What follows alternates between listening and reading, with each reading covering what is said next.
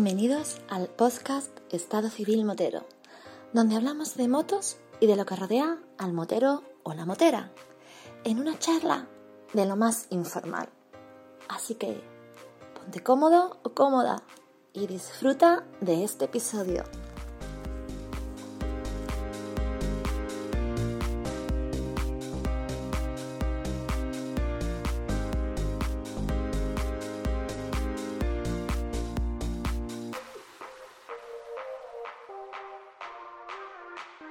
¿Qué pasa, chaval?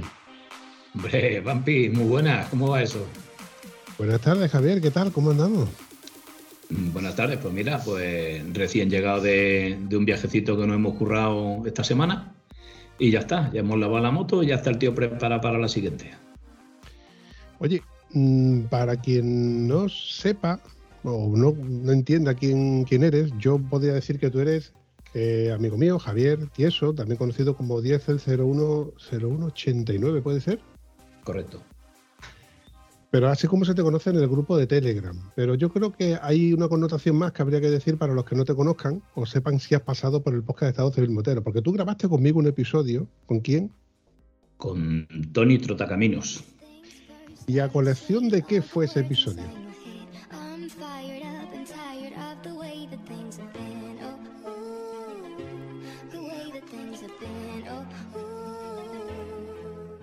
Ese episodio fue porque el año pasado, mm, dando una vuelta como la que he hecho este año, me quedé sin neumático. Eh, me puse en contacto contigo, mm, entonces Gonzalo dijo que tenía un neumático, me bajé al monte a ponerlo y ya me quedé allí el fin de semana con vosotros y os ibais de acampada. Yo no me pude quedar por la noche a la acampada porque ya era el final del viaje, tenía que volver. Y, y entonces este año pues hemos, hemos hecho otra cosita.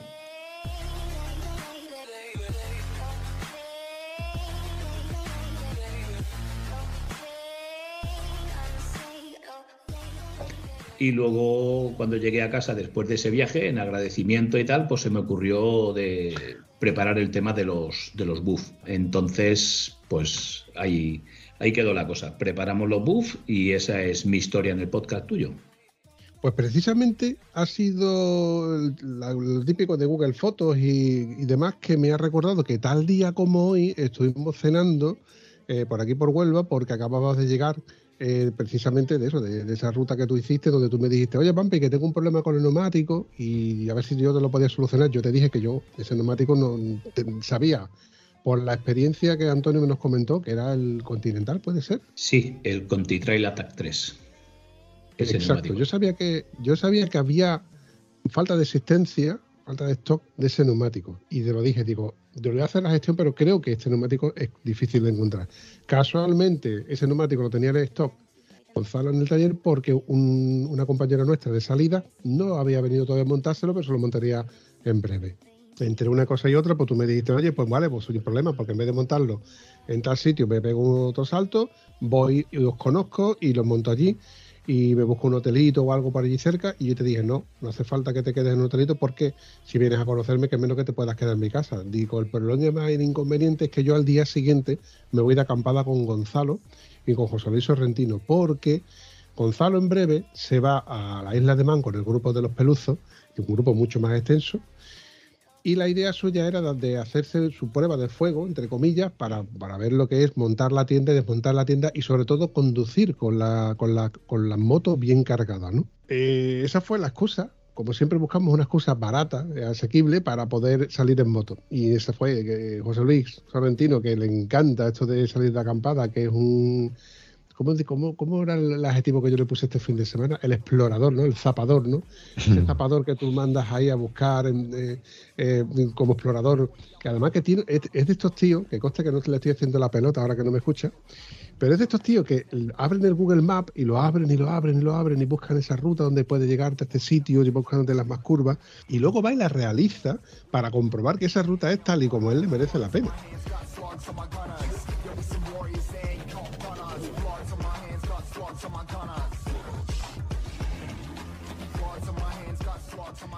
Buenas noches, don José Luis. Buenas noches, compañeros de acampada. ¿Es así tal y como yo lo estoy contando o tú crees que yo estoy exagerando? No, perfecto, es poco, estás contando poco porque la verdad que me encanta esto de bichear y buscar rutas y investigar. La verdad que la tele la veo poco y lo que me dedico es a ver Google Maps, como tú dices.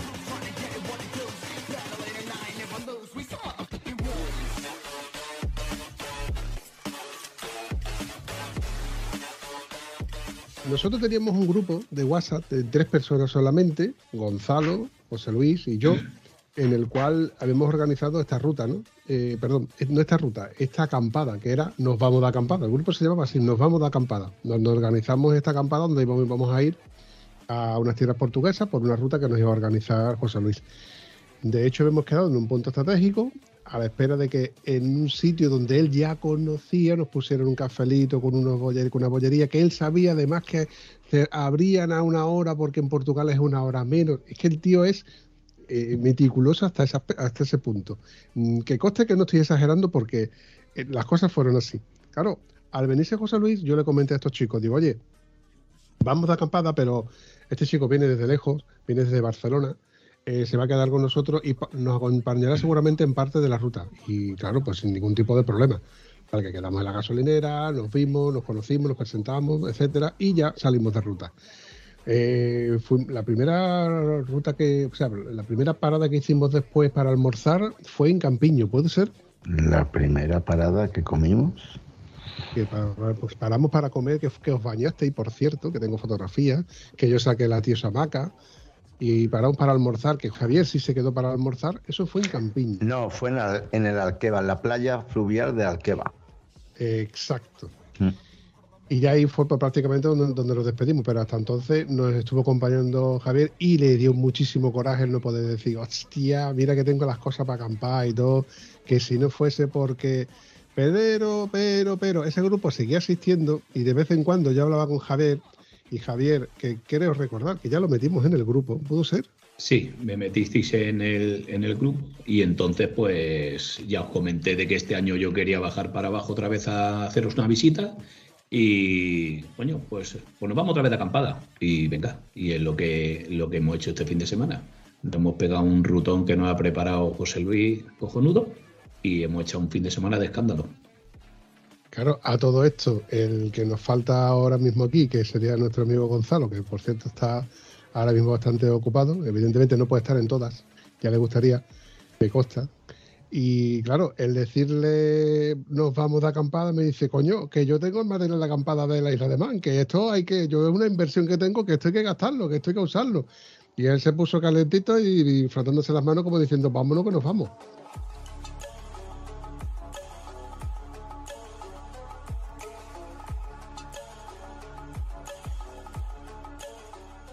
Vamos a buscar fecha, vamos a ver que después de verano, que ya más o menos ya estamos todo el mundo en nuestro sitio, ya estamos ubicados trabajando, vamos a ver que, cómo podemos cuadrar los fines de semana, etcétera, antes de que llueva, evidentemente. Y dijimos 23, 24, 25, venga, 24, 25 de septiembre. Eh, Nos coincide a todos. Javier que también podía escaparse, José Luis que también tenía más o menos tiempo libre y Gonzalo que decía que el fin de semana lo tenía disponible, pues venga, nos organizamos. Y ya empezamos a organizar meses antes, ¿eh? meses antes, ya estábamos diciendo, venga, pues yo me llevo de aquí tal cual, pues yo me llevo tal cual, no hace falta que nos llevemos para tal. Y José Luis, que es un tío muy meticuloso, te organiza, te hace un plan y vamos a hacer una ruta de, de este sitio hasta este sitio, pero no hace falta que llevemos solamente para, para, almorzar, porque luego para cenar podemos parar en tal sitio donde podemos comprar habituallamiento o lo que falte, si es que no ha sobrado algo, que seguro que sobra algo, porque siempre llevamos para nosotros y para algo demás.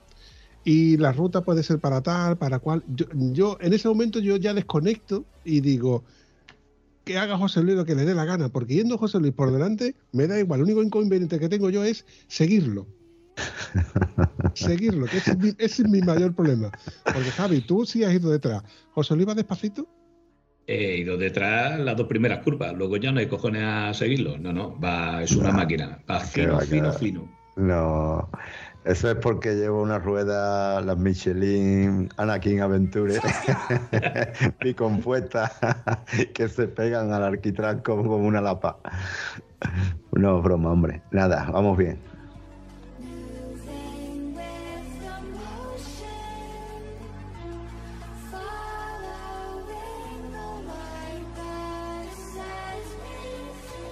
A todo esto, mientras que se iban acercando los días, y de hecho creo que fue un par de días antes, ¿no? Eh, estoy haciendo la compra y recibo un audio de, un amigo mío que suena tal que así. Hola Vampi, buenos días. Bueno, a ver, te voy a planificar un poco lo que tengo pensado yo y a ver si te cuadra a ti. Si no, nada, si no, ha- hago otra cosa. Eh, yo ahora estoy en Bilbao. eh, aquí va a empezar a llover sin parar. Entonces estoy pensando en el sábado bajarme del tirón hasta Huelva, pasar el domingo el día entero contigo por ahí danzando y el lunes ya me subo otra vez para aquí, para el agua. Eh, mira a ver cómo lo ves, si puedes o no puedes, o tienes cosas que hacer, o ya me vas diciendo.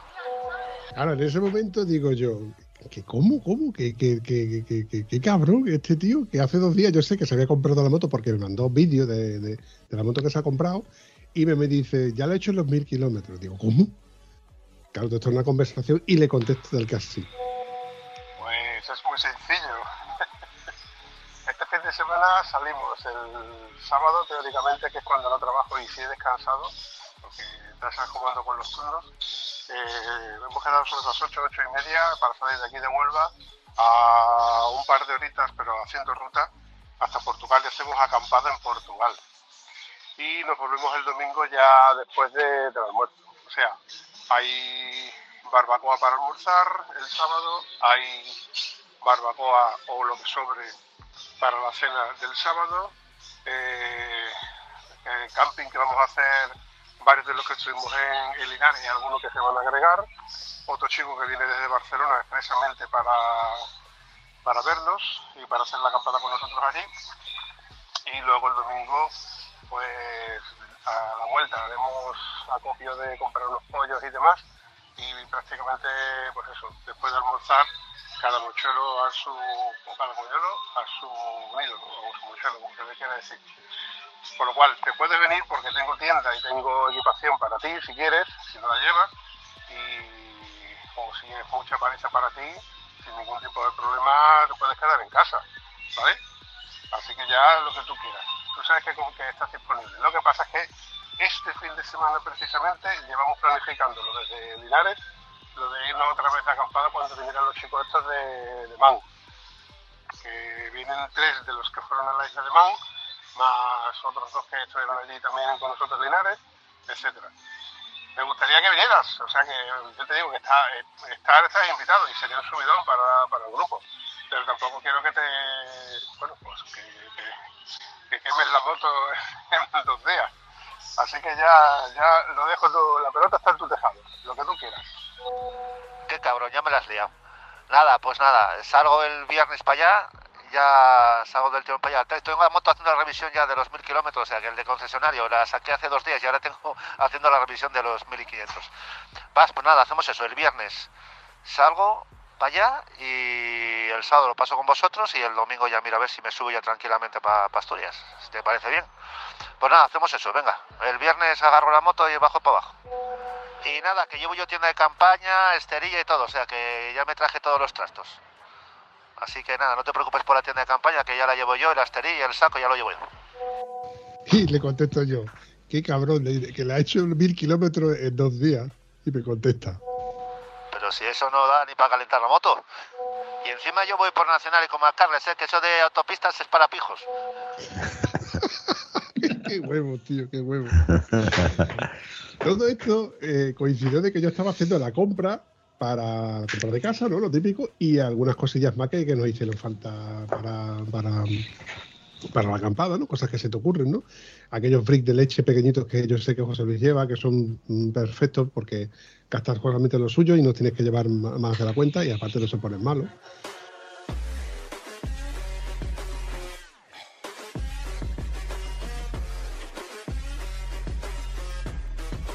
Mm, acabo de recordar que no lo comentamos, que en- del grupo de WhatsApp que tenemos de que, que se viene a Linares, eh, se venía Jesús Mari, eh, se venía Alpiti y se venía Mateo.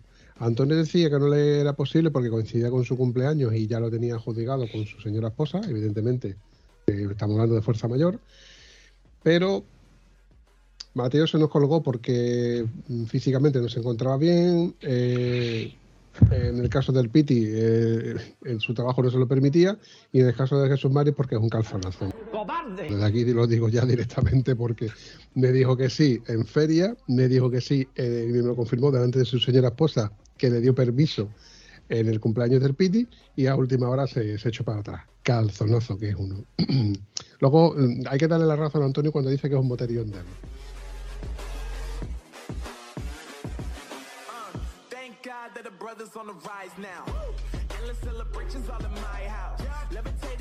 Pero bueno, ya con todo esto confirmado, cuando yo os puse en el grupo, chavales, voy a deciros que puede que se venga un integrante que tiene cierto renombre, ¿eh? que además ha escrito un libro, que ha hecho algún que otro viaje y seguro que os gusta que venga. Claro, ahí quedé un poco de revuelo, quedé un poco en silencio hasta que ya suelto lo de que viene Alberto Mior. Ya, pues ya mola, ¿no? Al final resulta que va a ser una, que, mm, una acampada multitudinaria. Y no solo termina con eso, que ya José Luis me dice, pues también viene más gente. Pues sí, lo puse en un grupo que tenemos aquí de del pueblo eh, y como siempre al final, pues como pasan los pelusos, yo voy, yo voy, yo voy y al final pues se apuntaron cuatro, cuatro y cuatro que íbamos, ocho o nueve, nueve, creo que éramos el total de los que hicimos la acampada del sábado, nueve. Por la mañana algunos se levantaron, desayunamos, desayunaron y se tenían que ir por sus cosas y los demás continuamos, nos bañamos otra vez en el pantano, recogimos las tiendas y ya empezamos la ruta hasta mediodía, que después de comer hicimos otra parte de ruta también, que Javier tampoco la había hecho porque no es aquí ni, ni, ni Alberto. Y echamos la tarde también, prácticamente echamos los dos días completos, eh, de mañana a tarde. Yo quiero hacer una, un- una connotación, José Luis, porque tú mm, meticulosamente habías organizado, señores, a tal hora nos vemos en tal sitio, organizamos con Gonzalo, nos recogemos, que nos cogía de camino, nos vemos en la parada tal donde sabías tú que ese sitio no cerraba, ni sábado ni domingo, que era un sitio donde podíamos estar antes de llegar a Portugal, porque en Portugal es en unas horas menos, con lo cual ya estaría todo, eh, tendríamos que esperar a que abrieran los restaurantes o los bares o las cafeterías para poder desayunar. O sea, hijo puta, te la sabes toda, Gorfo. Es que sabes dónde están los sitios para pararte, los sitios, la ruta que vamos a tardar, la ruta que vamos a llegar, dónde podríamos variarla, eh, dónde vamos a llegar a un sitio, dónde vamos a llegar a otro. Yo, incauto de mí, como ya te conozco, fui grabando la ruta en una aplicación que hay, estas típicas aplicaciones que te graban la ruta, para luego ver cuántos kilómetros he hecho. Y mm, salieron 350 kilómetrillos, es nada, nada, para otros puede que sea, pero son 350 kilómetros a ritmo de vamos que no que nos vamos, cargado, con la precarga a tope y metiéndonos por curvas.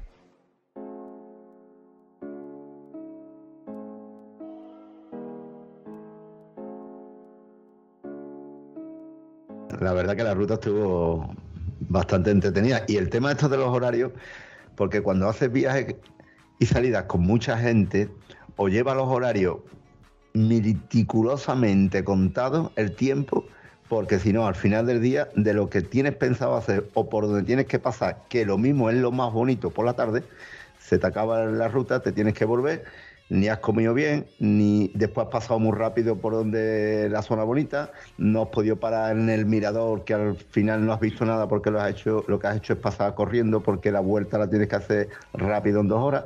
Entonces, o, o respetas los tiempos, o al final del día no es de lo que tú has planeado. Y cuando lo planeas con mucho cariño y mucho trabajo, te gusta que las cosas salgan bien, o me gusta que las cosas salgan casi bien. Y esto pasa cuando, en tu caso, o cualquiera de los que ya escuchen este podcast sabe que ir con varias gente, con varios grupos, te puedes encontrar con que todo el mundo somos de una leche diferente. Yo, por ejemplo, yo me hago responsable de con quién voy porque yo conozco con quién voy. Pero yo, por ejemplo, en el caso tuyo, José Luis, había gente que venía que yo no conocía. Entonces yo no sé qué tipo de gente son o qué tipo de conducción llevan, con lo cual mm, te queda un poco la incertidumbre de qué ritmo o qué ritmo o qué no, no pueden llevar. Entonces, está claro que si todos nos conocemos más o menos, sabemos de qué calaña somos, pues confiamos en todos. Hay una cosa que me gustó de, de esta parte en la que tú te organizas, que, por ejemplo, a la hora de desayunar, señores, vamos a poner 10 euros cada uno y hacemos una vaquita, como decimos, una bolsa, y vamos pagando los desayunos. ¿Qué falta? Pues volvemos a poner otros 10 euros y así sucesivamente. Parte guapa fue, eh, porque todo esto hay que, hay que de- dejarlo muy claro, porque cuando se sale en grupo hay que tener claros los conceptos, ¿no? Los conceptos de vamos a parar para desayunar y vamos a parar para repostar porque uno de ellos se queda sin gasolina. Que en este caso fue, adivine quién fue. Ah, verdad, Javier, verdad. Primero fui yo, que no habíamos casi ni empezado la ruta. y, y llegamos a la gasolinera, a la última gasolinera antes de entrar en Portugal. Lo dije ya cuando estamos desayunando. Digo, voy justo de gasolina. Ah, quedan 50 kilómetros. Pero es que yo tenía para hacer 52 kilómetros, ¿sabes? Según marcaba la- el ordenador de la moto. Y sí, sí. Con dos kilómetros llegué a repostar. O sea, en teoría a la moto le caben 20 litros y le entraron 20 con 19. O sea que no se podía apurar más. La verdad que yo digo, pues no empezamos bien, vamos a joder el fin de semana a esta gente. Pero bueno, a luego, a luego sí, luego sí que... ¿Quién fue Gonzalo? Gonzalo apretó un poquito el culo porque también se vio apuraete. Ah, pero son cosas que, hay, que, que- que tenerlas dentro de, lo- que puede pasar. Yo, eh, yo, aunque yo estaba repostado, y Alberto Bior, que ya había pasado, o sea, a ver, esto había que retocarlo de la siguiente manera. Tú venías de Barcelona, que teóricamente te ibas a quedar en mi casa junto con Alberto Bior, que los dos teníais que esperar a que yo terminara de trabajar el viernes, dependiendo del horario que yo tuviera, para poder quedar. Lo que pasa es que José Luis te comentó que como te cogía de camino pasarte por Isla Mayor, pues te quitabas unos kilómetros de encima, lo conocías a él en persona, bueno, pero ya lo conocías de la acampada anterior, evidentemente, y podías pasar con él la noche. Y por otro lado, a mí me, me- me- me parecía bien porque era tiempo que tú estabas esperándome que yo terminara y no te merecía la pena. En el caso de Alberto, que venía desde Avilés hasta Huelva, que son 900, 1000 kilómetros prácticamente, mm, era un tirón largo. Yo sabía, yo contaba con que iba a llegar más tarde de lo que yo terminara de trabajar, con lo cual yo no tenía ningún inconveniente. Por eso dije, digo, coño, pues me parece hasta bien que tú te quedes en Sevilla y luego tú salías con ellos de vuelta.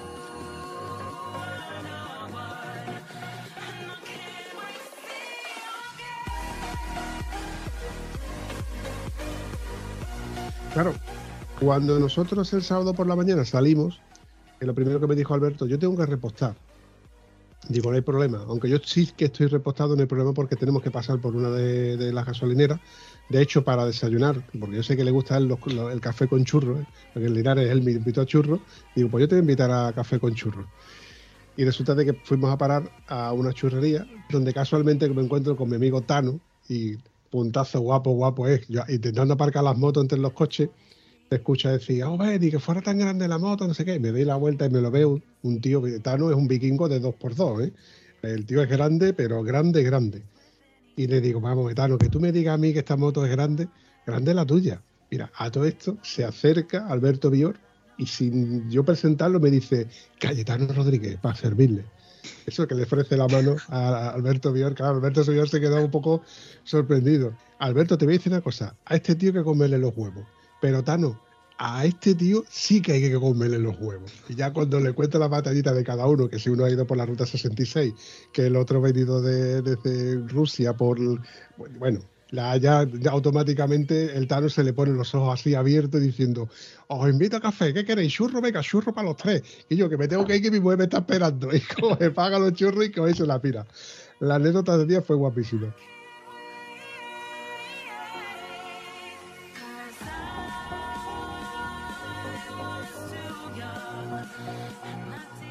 Total, que ahí ya repostamos él y yo y salimos ya repostados de Huelva. Pero en el momento de que uno de nosotros, que en este caso fue, fue, Ja- fue Javier, repostamos en la gasolinera ya frontera, pues lo ideal es que todo el mundo reposte, esté o no esté repostado. Y yo, por ejemplo, en mi caso, reposté que le quitaron 6 euros, pero ya estábamos todo el mundo repostado.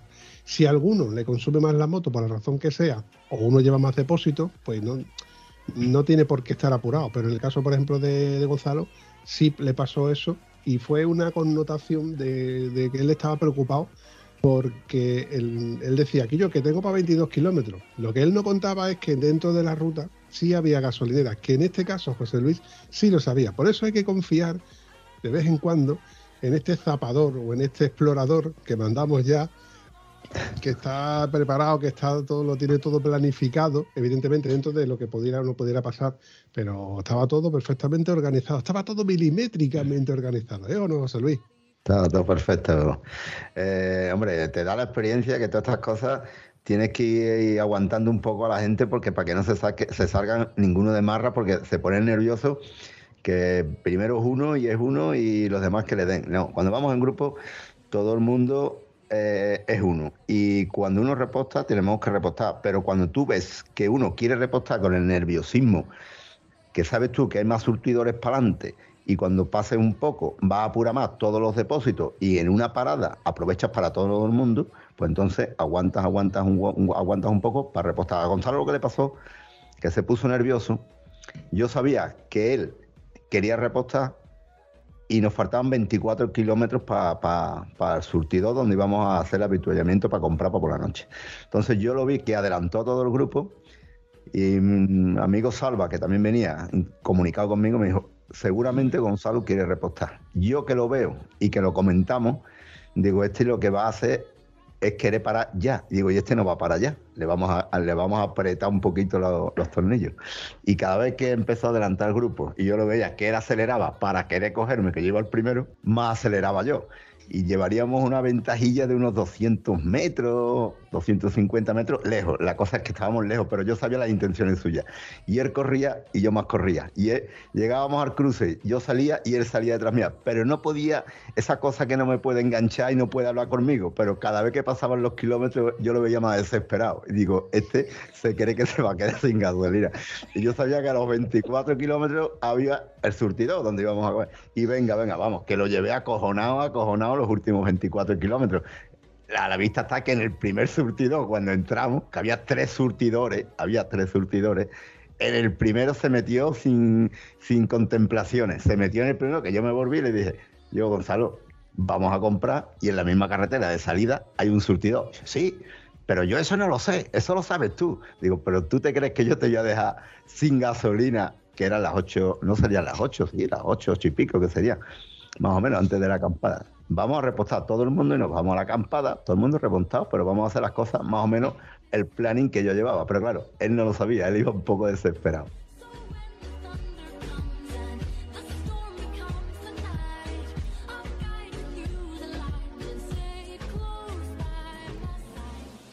A ver, yo entiendo su preocupación. L- ¿Tú recuerdas el año pasado, cuando íbamos los tres, que paramos en una gasolinera que al lado tiene justamente un restaurante que está entre rotonda y rotonda, justamente En, en, el pueblo de la Alqueva, en la, en la salida del pueblo de la Alqueva, cogiendo la Nacional, que vas al embalse o vas a Campiño, vamos, a, a Campiño o Requenjo de Monzara, la Nacional. Exacto, hijo puta, cómo se sabe todos los nombres, cabrón, que los tiene memorizados, tío. Es que me, me- me deja asombrado, tío. Bueno, ahí cuando pasamos esa gasolinera, yo pensé, digo, yo tengo que estar así, así, para repostar. Y yo recuerdo, porque el año pasado, cuando estuvimos, lo estuvimos comentando, a ver, vamos a recordar que tú y yo, José Luis, tenemos una F800 GS, con lo cual los consumos tienen que ser muy parejos. Y en el caso de Gonzalo, que tiene una Triumph, una Tiger XC, aunque tiene 22 litros de depósito, que son 4 litros, de- 4 o 6 litros más que la nuestra, sí que es verdad que traga más. Entonces también yo tenía const- constancia de que digo, el que se va a quedar sin gasolina seguro que es el de la Triumph. Y precisamente iban dos Triumph, no iban una, iban dos. Claro, yo ya sabía que en el momento que pasamos esa gasolinera, esa gasolinera ya él estaba nervioso. Y a partir de ahí me empezó a adelantarme a mí, a todos los demás, y a mí me hizo la señal de que quería repostar. Digo, ah, sin problema. Como yo era de los últimos, porque nunca fui el último, el último fue Alberto Viol, que fue el- la motoscopa que siempre nos estaba esperando a todos y cada uno. Eso es otra de esas cosas que me mola cuando sabes tú tienes confianza con gente que dices tú, venga, estoy tirando para adelante que yo soy el último, que yo voy esperando a todos y que no hay ningún tipo de problema y que no nos perdimos ninguno. Bueno, volviendo al tema de la gasolinera, bueno, sin ningún tipo de problema. Había otra gasolinera justo de- delante y dijimos que yo, hay una gasolinera ahí, la mira, de aquí se ve. Ah, coño, pues bueno, pues repostamos la mitad, que somos nueve. Pues aquí cuatro y los otros demás allí, los otros cinco allí, venga, sin problema. Y justo cuando termino de, de repostar, lo primero que veo en la siguiente gasolinera, flipante, Javier. ¿Qué es lo que viste tú allí? Ese cacho de cosas con las ruedas así levantadas. Allí lo que allí lo que había era un vehículo porque allí estaban realizando ese fin de semana una, una baja, una carrera tipo baja Aragón o baja Portugal y estaba el tío llegó cuando estábamos repostando nosotros, se puso delante nuestro en el lavadero Sacó un pistón ahí del medio del coche, lo volcó, lo puso en dos ruedas, sacó dos neumáticos, se puso a hacerle cualquier cosa y nosotros allí flipando. Eso fue, fue un puntazo. Y bueno, y lo que nos pasó luego más adelante al día siguiente ya fue para cagarse el hartón de rey que nos pegamos. Ahora lo contaremos también.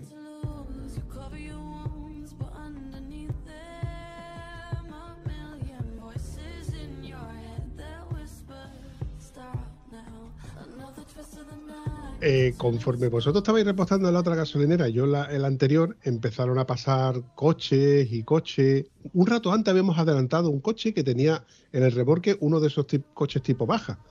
Y un otro camión tipo Dakar. Digo, hostia, está, esto es flipante. Digo, además, todo, todo sucio, ¿eh? todo embarrado que venían de, a saber de, de dónde venía. Pero coño, qué casualidad que lo habíamos encontrado todos justo en la gasolinera. Claro, justo delante de la gasolinera última que la que repostasteis vosotros estaba el Pingo 12, que es el supermercado donde habíamos quedado para, para comer lo que nos hubiera hecho falta para la cena. Como no íbamos a entrar los nueve, dijimos, mira, vamos a coger dinero, pues ponemos 10 euros cada uno y que entren varios de nosotros y lo que hiciera falta, café, etcétera, etcétera.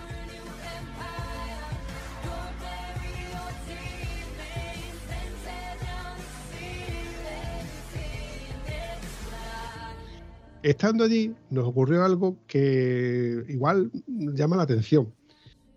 Y es que pasaban dos chicos con un patinete y automáticamente cogen, cruzan por el paso de peatones con tan mala suerte de que en el paso de peatones longitudinal no pasaron por encima, sino que les coincidió que les faltaba un trocito de un, no sé cómo decirlo, de una pileta muy pequeñita, estrechita, y se cayeron. Con tan mala suerte que el chico que iba adelante cayó al suelo, pegó con la cabeza justo en esa pileta y el que llevaba detrás fue el que le hizo y le ejerció peso contra la cabeza y se hizo un corte considerable que aunque no sangraba mucho, pero la suerte fue que estábamos nosotros presentes.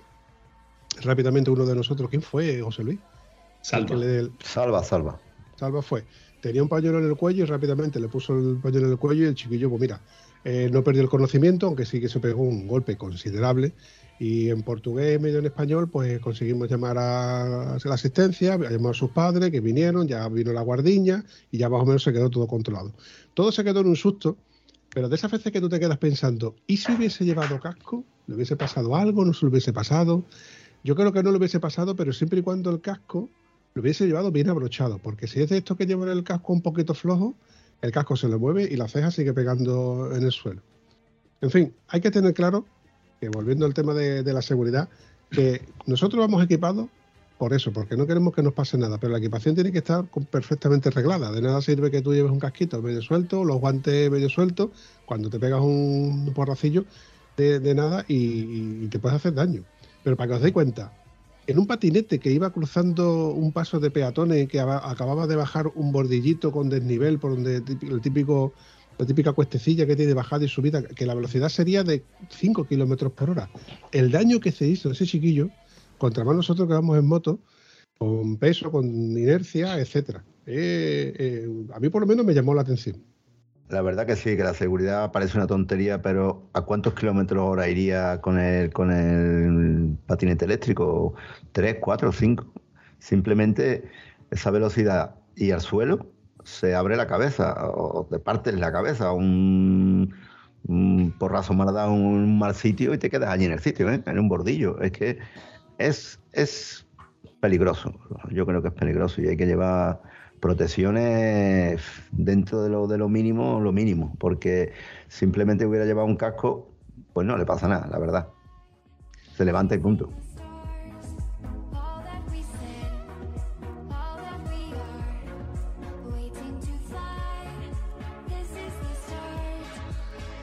Eh, la suerte, entre comillas, fue que, que, bueno, la sucesión de suerte fue que nosotros estábamos presentes para cogerlo del suelo y ponerlo sentado en, su sitio, que Salva rápidamente le dio el pañuelo para cortarle la hemorragia de la cabeza, que el otro chico fue el que se encargó de hacer las llamadas telefónicas, que no iba solo, por otro lado, porque pero si, si llega a haber ido solo, ¿cómo se levanta el chico del suelo? ¿O cómo llama a, una, a un familiar o al 112?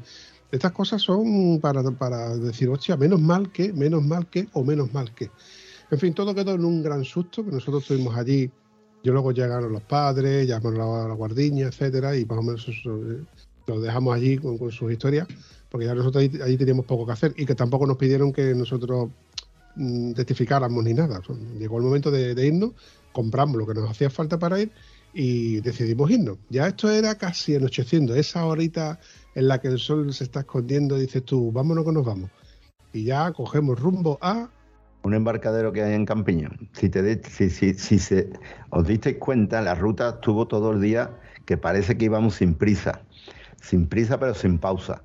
Y desde el desayuno eh, no teníamos prisa, cha, cha, cha, ja, ja, ja, vámonos, ahora vamos a repostar, ahora paramos a ver si viene el grupo, si viene el último, porque nosotros íbamos con los intercomunicadores, íbamos, íbamos comunicados, porque nos vamos comunicando.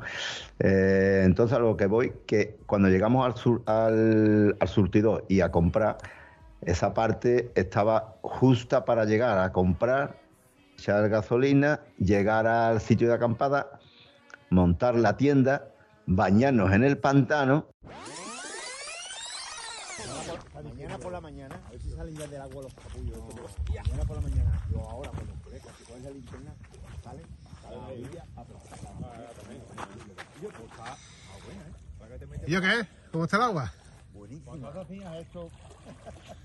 Yo, tú no te... Escúchame, Antonio, vete por la agua por el fondo. Tú que no de aquí. que se te vea la más que la cabeza aquí. Cuidado que hay tubos por ahí abajo, ¿eh? Antonio, a chupar la ahí hay- ahí hay una amiga de hormigón. Tengo que depilarme.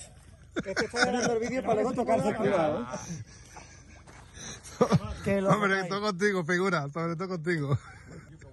Yo, yo parezco el del baño aquí, esperando, ha venido este.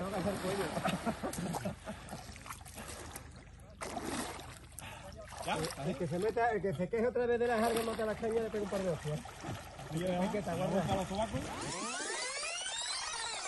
y preparar las cosas para cenar antes que nos cogiera la noche. Si te diste cuenta, os disteis cuenta, pasó todo sin pausa, pero sin prisa, pero sin pausa, hasta llegar ese momento que ya cuando se hace de noche lo tienes, tienes que tener todos los deberes hechos y que no haya pasado nada en el día, para que no te haya retrasado. Eso ya es suerte del día, pero va enlazando una cosa con la otra, la comida, la barbacoa, encender la barbacoa, el tiempo de, chacha- de cháchara, de, de hablar, de, después de la comida, arrancar motores, vestirte, eh, está todo más o menos pensado a lo largo del día.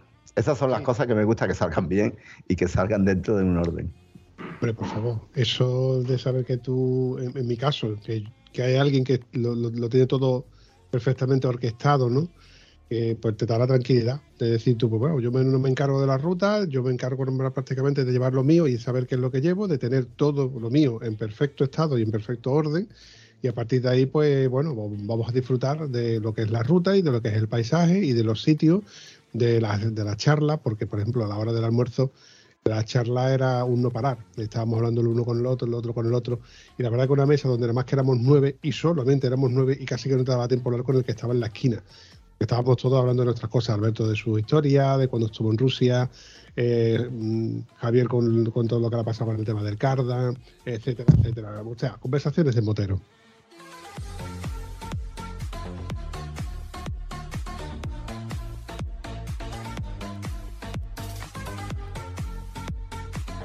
Llegamos a la acampada y, claro, yo era el tercero o el cuarto, y, pero yo me adelanté a, a- a David. ¿David puede ser? David, Sí. David, David, Me, David me adelanté, sí, me adelanté porque yo quería coger el mejor sitio. Como yo ya he estado varias veces, sabía que el sitio más plano, digo, yo quiero coger este sitio. Y cogí, planté la moto y automáticamente solté las cosas. Yo no miré para ningún lado. Desmonto las cosas corriendo, monto la tienda y digo, yo soy el primero que va a montar la tienda. Yo con dos huevos voy a ser el primero que va a montar la tienda. Yo ilusionado, yo ahí y escucho, tienda montada. Cago en dos muertos. ¿Quién coño monta la tienda antes que yo? No ha podido montar la tienda, imposible. Y escucho, tienda montada. Digo, hostia, otro que la ha montado. El Jorge Blanco ha montado la tienda. Y escucho, tienda montada. Digo, y ya digo yo, bueno, pues tienda montada. Yo era el cuarto quinto que la había montado. Y me pareció una competición, pero sin, sin haberlo pensado ni siquiera.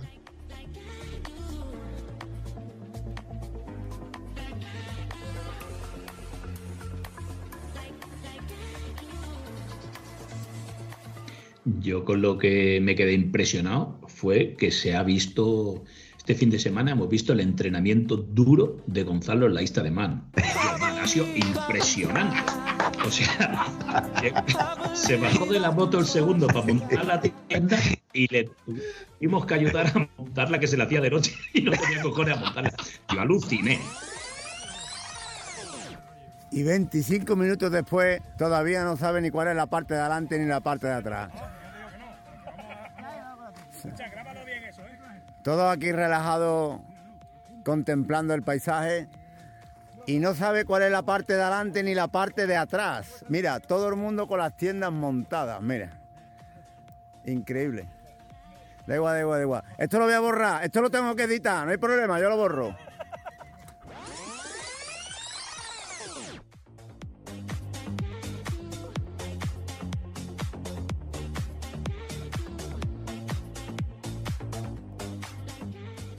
¿Sabes? O sea, el entrenamiento duro que ha tenido este hombre allí, hostia, es digno de alabar. Yo lo juro que yo me cojonaba vivo, digo, pero ¿cómo puede ser, tío? Pero no podía, yo es que no podía más, de verdad, impresionante. Eh, este chaval tiene que... Tiene que entrenar, tiene que entrenar un Bueno. poco. Ha sido demasiado, tío, Le falta, le falta un poquito más de práctica, está verde todavía, el pobrecillo. No, La verdad, pero- la verdad que tenemos un vídeo grabado. Tengo un vídeo grabado, ¿viste el vídeo grabado de cuando teníamos todas las tiendas montadas y él todavía estaba dándole vuelta a la puerta o a la ventana que no sabía si iba para adelante, iba para atrás. Es que eh, parece que es una tontería, pero cuando tú le coges el rollo a montarla y a desmontarla, que es más que montarla, porque montarla es tirarla y extiéndela, estírala, le pones las, varillas y ya. Pero desmontarla, tienes que desmontarla perfectamente sincronizada para que te quepa dentro de la bolsa, para que luego la puedas meter dentro de tu maleta.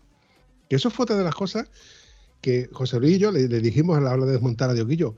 Yo la doblo de esta manera, pim pam, pim pam, y con la varilla la voy enrollando y queda perfectamente orquestada dentro de su sitio. Esto cuando tú ya lo has hecho muchas veces y te has equivocado también otras tantas, ya sabes cómo se hace.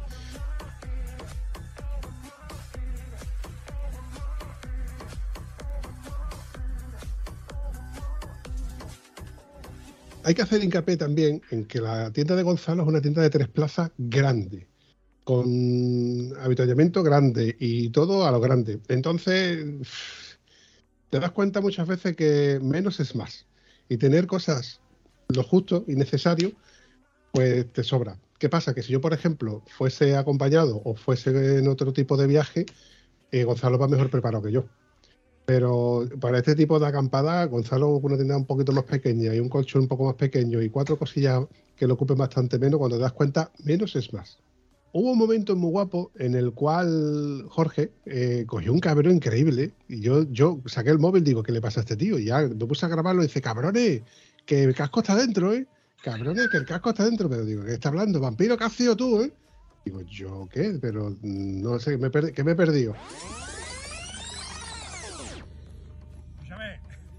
Está el casco dentro, ¿eh?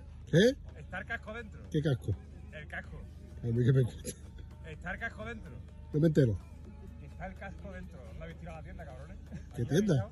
Está el casco dentro. ¿Qué casco? ¿Qué panda de cabrones? La próxima vez la- le pondré le, la clavo, ya verás. Pero es que eso no ha volado, si tiene dentro 50 kilos. Y yo, no sé quién ha sido, pero como el casco tenga un rasguño, casco nuevo, ¿eh? Pues ya está. El casco, sí, cabrones.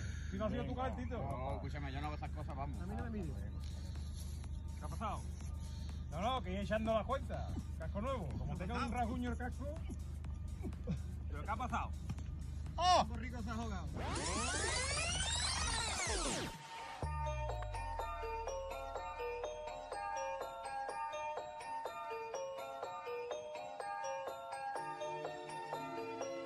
Que el casco está dentro, cabrones, que como veis que estoy estrenando el casco. Que, me Que es nuevo, que es nuevo.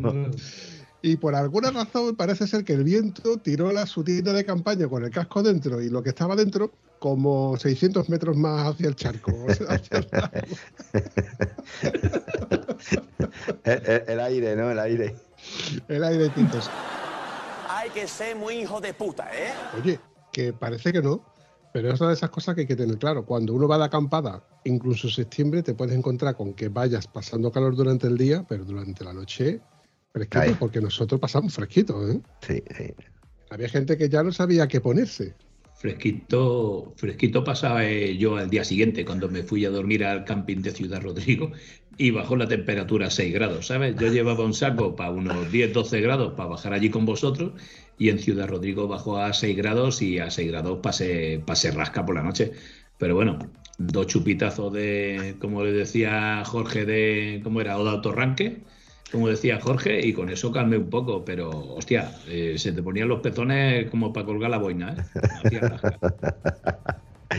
El, el año pasado, por esta fecha, eh, no me acuerdo yo si esa noche hizo tanto frío, si bajó la temperatura.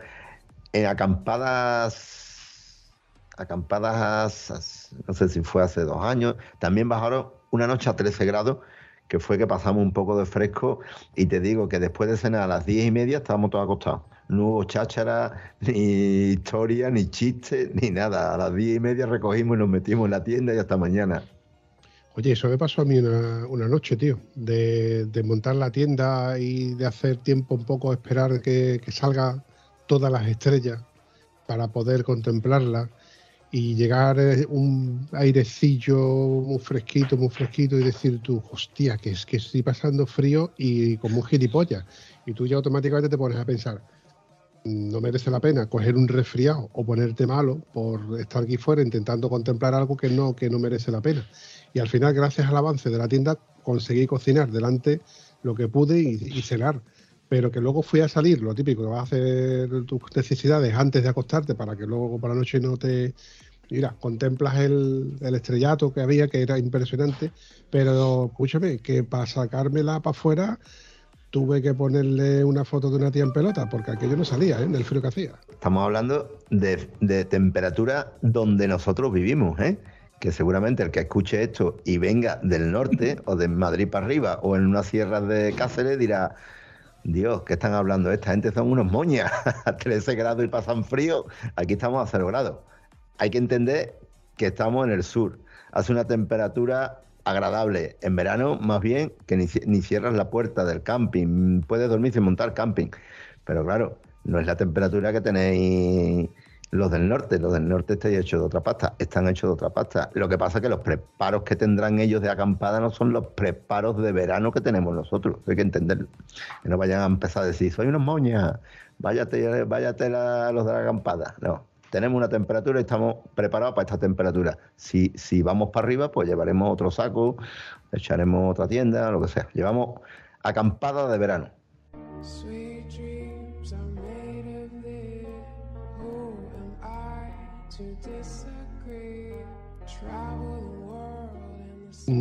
¿Quién te dice a ti? Bueno, lo va a decir Javier ahora rápidamente. A las 7, 8 de la tarde poder pegarte el baño que te pegaste y allí decir, coño, pues no hace ni frío ni calor, se está de puta madre, el agua está bien, te, te, pega, te, te has pegado un bañito que sales limpito, que dices tú, ahora venga lo que, lo que me echen. Pero eso tú de Cáceres para arriba, como tú lo has dicho, José, eso es impensable.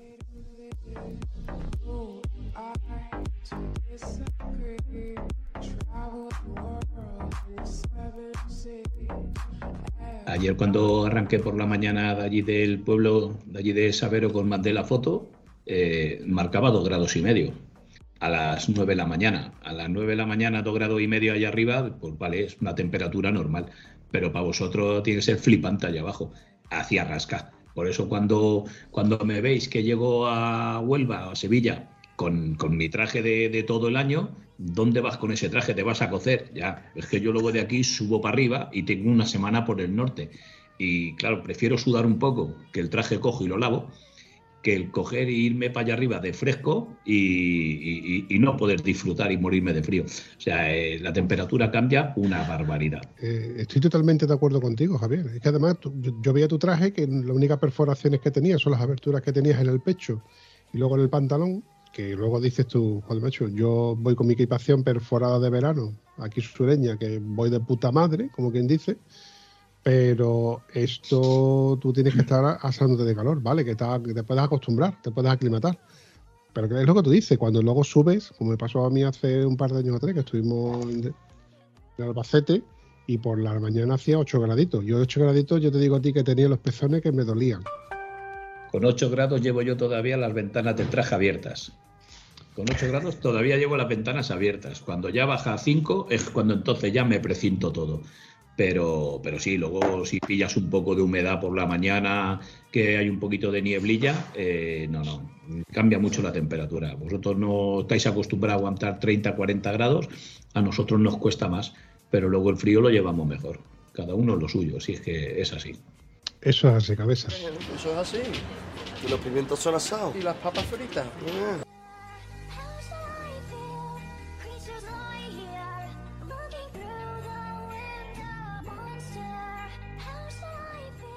hubo un momento en el que os lo dije, digo, oye, me voy a ir ausentando porque tengo un dolor de oído que me está fastidiando, me tiene trastocado. Y digo, voy a acostarme ya. Y una vez que ya me acosté y puse un poco en orden el chalete por dentro, el chalete por dentro sabéis cómo le ponen las cosas por orden, que no te estorben las cosas y que tú cuando apagues las luces sepas dónde está la linterna, dónde están las gafas, dónde está el cargador y dónde has puesto el casco también a cargar manos libres, etcétera, etcétera. Lo típico, ¿no? Y escucho una moto arrancada, digo, ¿quién coño se está moviendo ahora la moto? Anda, huevo, ¿quién coño se, se va a poner a mover la moto? Y me acuesto. Lo típico ya es luego que por la mañana escuchas al primero que empieza a roncar. A ver, ¿quién coño es el que está roncando? Por mi derecha estaba Alberto, y un poco más abajo estaba Javier, uno de los dos. O Javier o Alberto, uno de los dos está roncando.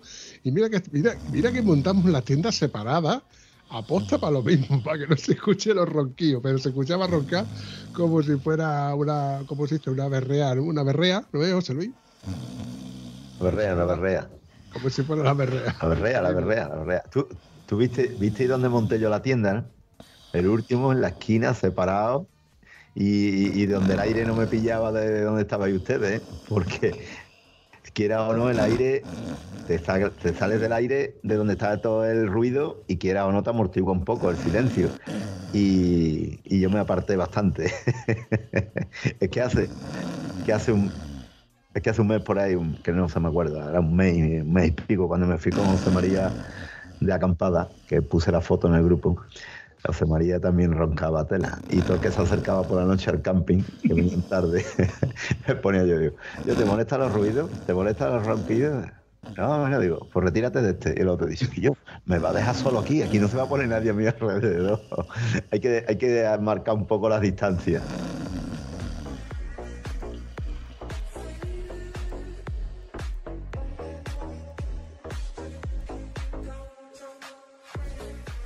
Y siempre montar la tienda, hombre, si hace aire como o un poquito de brisa y refresca, montarla con la puerta donde no te dé el aire. No pongas la puerta que quieras o no, siempre te entra algo más por la puerta aunque tú la cierres. Lleva una ventanita de respiración, lleva siempre algo. Yo, en mi caso, monto la tienda sabiendo que el sol sale hacia un lado o hacia otro, para que el sol entre por la puerta o no, dependiendo de lo que me interese. También es verdad que también depende del terreno, de lo, lo plano, lo llano que esté, que la cabeza te coincida siempre en ascendente, no en descendente. Eso es importante. Pero bueno, cada uno ya tiene su truquillo con su tienda, menos Gonzalo, que es un inexperto, evidentemente. Está, el, el bolsito está más verde. Hijo de puta.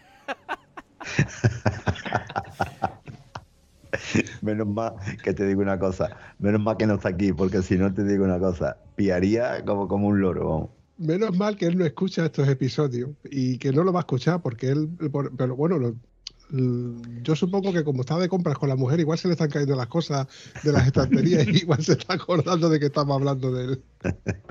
Entre la anécdota de la gasolina, que lo pasó puta porque decía, me quedo sin gasolina y este no para, y este no para. Y después llegamos a montar la tienda y le pasa lo de la tienda ya de pantano, trágame. Calla, calla, que tengo otra, tengo otra, pa- eh, tengo otra esperando que ahora, os cuento. Javier, ¿tú ibas a decir algo? Eh, no, sí, bueno, yo iba, iba a comentaros cuando has dicho de que, que si roncaba yo o roncaba Alberto, pregúntale a Lozano que estaba entre Alberto y yo la cantidad de taponcitos que se, que se hizo de papel, porque no tenía cojo- no pegó con toda la noche, pobrecillo, no tuvo cojones a dormir. Veas con Alberto, estaba en plena forma. Cuando, cuando nos acostamos, escucho a Antonio, Antonio, dice Antonio, dice, no, no. Y yo digo, tía, ¿qué pasa? Dice, no, ¿que esto me pasa a mí? No, no puedo. Y yo digo, ¿qué le pasa a este hombre? Y es que Alberto estaba roncando y él estaba al ladito pegado. Y digo, no, no, a mí no me puede pasar esto. Qué bueno, qué noche. Por la mañana me dice, habré dormido una hora escasa, una hora escasa. Y saca un puñado de papel de hacerse tapones. Looking for something. Sweet dreams are made of this. Who am I to disagree? ¿Te acordáis de- del que llegó, del que llegó que estabas comentando lo de la moto, de la moto arrancada? Que estábamos ya. Yo todavía no me había metido en la tienda, serían las doce y media por ahí. Llegó una moto, una, una trail, llevaba con las luces, aparcó al lado nuestra, sin hacer ruido, aparcó y punto. Encendió la luz roja de la lamparita de esta de acampada, la luz roja. Empezaron, era, era una pareja matrícula no le encontré la matrícula de dónde vendrían, porque es que la verdad portuguesa no era, no, no, no ponía ningún simbolito en ningún país, yo no lo vi. Creo que es matrícula portuguesa, porque no todas las motos tienen que llevar la P de Portugal en azul. Vale, no llevaba nada, de letras no llevaba nada. El caso es que aparcaron, llegaron a, a un grupo donde habíamos nueve tiendas de campaña con nueve motos aparcadas, que, nos, que ya no estábamos, estaba cada uno en su tienda, yo estaba echando fotos allí al cielo, a las estrellas, y con la lamparita roja y sin hablar los dos, para no molestar, montaron la tienda de campaña, se metieron en la tienda de campaña y nos levantamos por la mañana, desayunamos por la mañana, nos, nos bañamos por la mañana, recogimos, nos fuimos y yo no los vi salir de la tienda, Escúchame, que no se le escuchó ni roncar. ni roncar. Serían las once, y- nos iríamos a las once y media de la mañana, puede ser a las once y media, más o menos, ¿no? Sería cuando recogimos. Y allí no sé.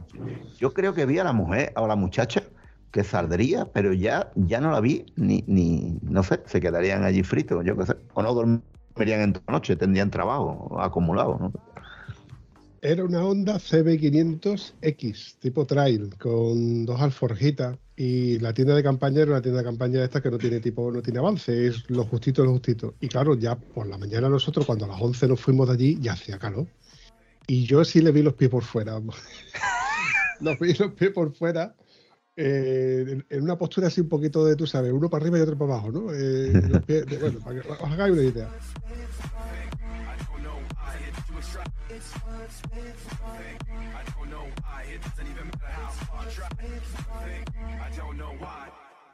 Y esto fue porque coincidió de que la típica, el típico momento de me voy a pegar un baño. Ah, ahora está por la mañana te va a pegar un baño. Bueno, no hay prisa, venga, pues me voy a pegar un baño. Y Gonzalito dice, me voy a pegar un baño. Venga, pues yo te voy a hacer una foto. Y digo, mira, no una foto no, te voy a hacer un vídeo. A ver, tú te quieres pegar un baño, toma. Y se escucha. Todo eso de tonterías las precisas, ¿no? ¡Aspiro tu puta madre! ¡Aspiro tu puta madre! ¡Ah! Se me acaba de quedar como dos vale, vale, vale, vale. El tío que se quería bañar, pero no quería salpicarse. se quería meter poquito a poco. Y a mí la verdad es que me lo puse a huevo. Y, y momentos así son los que yo me pongo muy cabroncete. lo reconozco, soy muy cabroncete para estas cositas. Entre eso y, de que, y lo de que el viento se llevó la tienda de campaña, al final me van a caer mí todas las piedras que, que- caen por ahí. Pero bueno, llega el momento de ir desmontando tiendas y, llega un momento que se van tres de los integrantes y me quedo así como diciendo, ¿y yo, ¿por dónde os vais? No, sí, porque mi chiquilla tiene que llegar temprano, temprano nosotros nos vamos un poco antes y en lugar de nueve nos quedamos seis. Bueno, pues bueno, pues nos organizamos, José, tú ya tienes la ruta de vuelta, sí, vamos a hacer la ruta de vuelta porque vamos a ir para tal sitio, vamos a comer en un sitio donde se tal cual, una cerveza por el camino, venga, pues sin problema. Y bueno, y decimos que de organizarnos, de, de coger la vuelta y la ruta pasaba por minas de Sábado domingo. ruta muy guapa. Yo, casualmente, en Minas de Santo Domingo no he parado nunca en la zona que tú me enseñaste, sino que solamente he parado en la cafetería para tomar café y demás, porque cada vez que hemos pas- pasado por allí, aquello está petado de gente, de autocaravanas y, y demás. Y la verdad es que es un poco triste. Yo creo que si hubiésemos cogido un poco de tiempo, podríamos haber parado por aquel sitio también muy chulo. Lo que pasa es que era un poco inaccesible, que también nos gusta a ti y a mí, José Luis. Eh, el barranco aquel, ¿cómo se llamaba, tío? Bueno, nosotros lo conocemos como el barranco, ¿no? ¿Dónde, dónde? No, estoy perdido ahora mismo. Es que antes paramos a comer en Valedo poco. Paramos en el Agustiño, que paramos a comer a mediodía. Y después pasamos por Mina de Sábado Domingo, pasamos después de comer. ¿Te acuerdas ahora? Sí. Pasamos yo- después de Pero pasamos cerca de una ruta donde hay unos 16 kilómetros de carril que te llevan a un sitio que es un barranco, donde pasa un río y donde no hay ni una puñetera sombra que tú y yo hemos estado acampadas. Ah, claro, la- donde no hay cobertura, el, el barranco este. lo- allí es que el nombre ese no, no lo tengo. Creo que no tiene nombre porque es un, además es un paraje natural.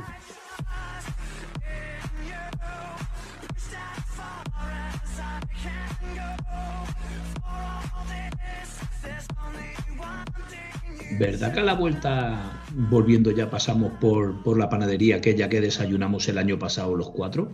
Te metiste por dentro del pueblo y, y estábamos Estaba cerrada. allí, ¿verdad? Estaba Sí, cerrada. Estaba cerrada. Entré, y digo, coño, digo, aquí estuvimos nosotros desayunando la otra vez cuando vinimos. eh, entré a ver si estaba abierta. Como habíamos perdido el café de la ribera del Guadiana, que estaba cerrado.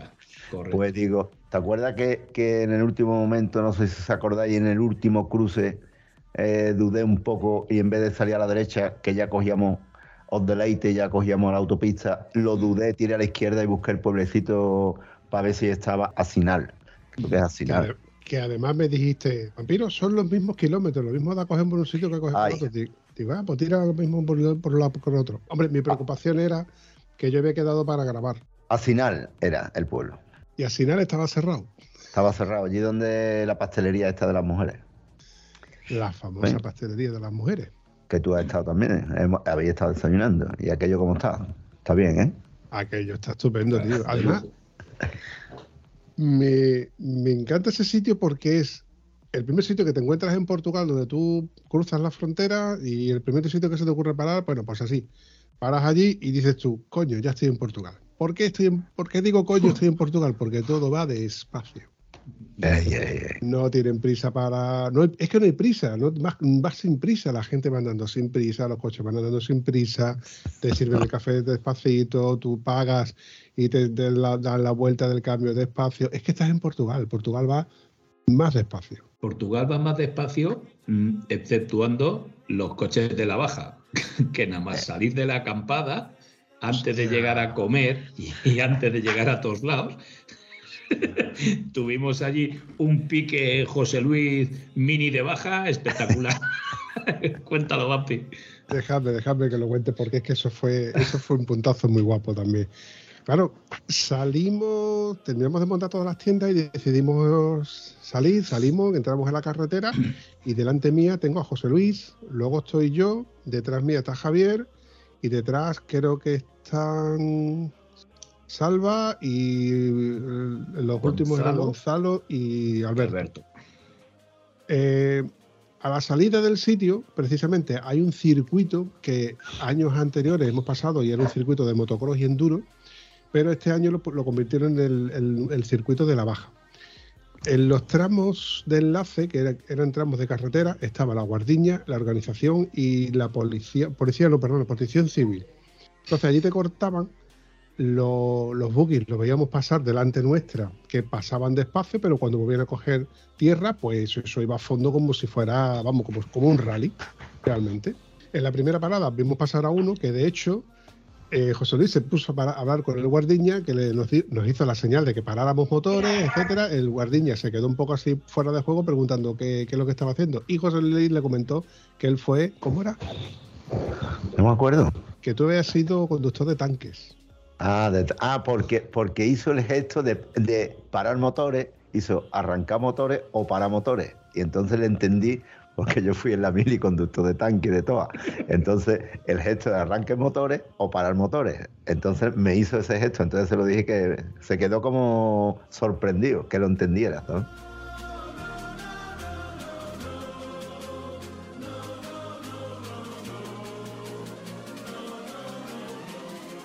En ese momento ya dice, venga, pues ya podéis pasar. Y pues, pues, pasamos los- todos los seis, salimos de la población y en la siguiente, mm, en el siguiente enlace, nos vuelven a parar la guardiña, nos paran a todos.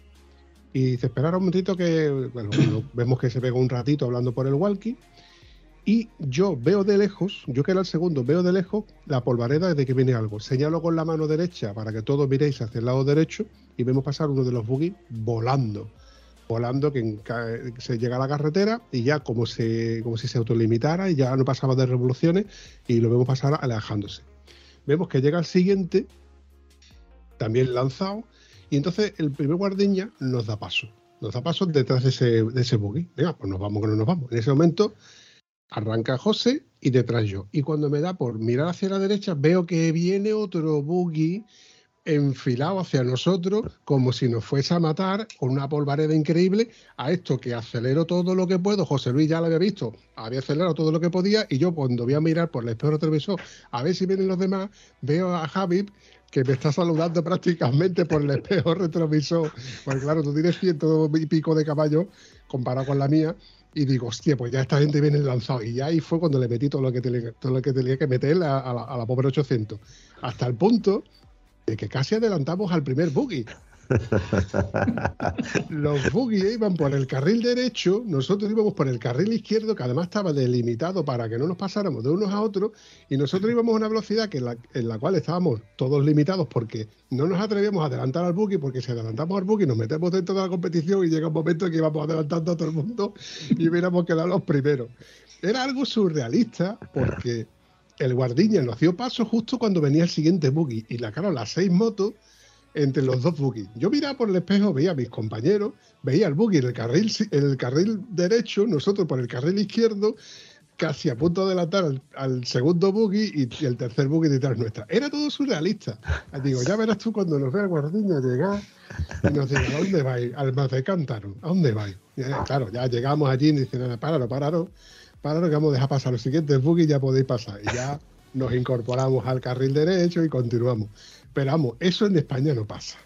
Es que eh, la cosa fue que estuvimos algunos minutos parados y él hablando con el Warki en la organización, esperando que no viniera, nin- que no tuviéramos peligro para pasar. Y en el momento que nos da paso, es cuando mere- m- miramos a la derecha ya una vez y vemos que viene el buggy de cara y detrás viene otro pegado y nosotros metidos en el, mismo tramo y, éramos seis motos.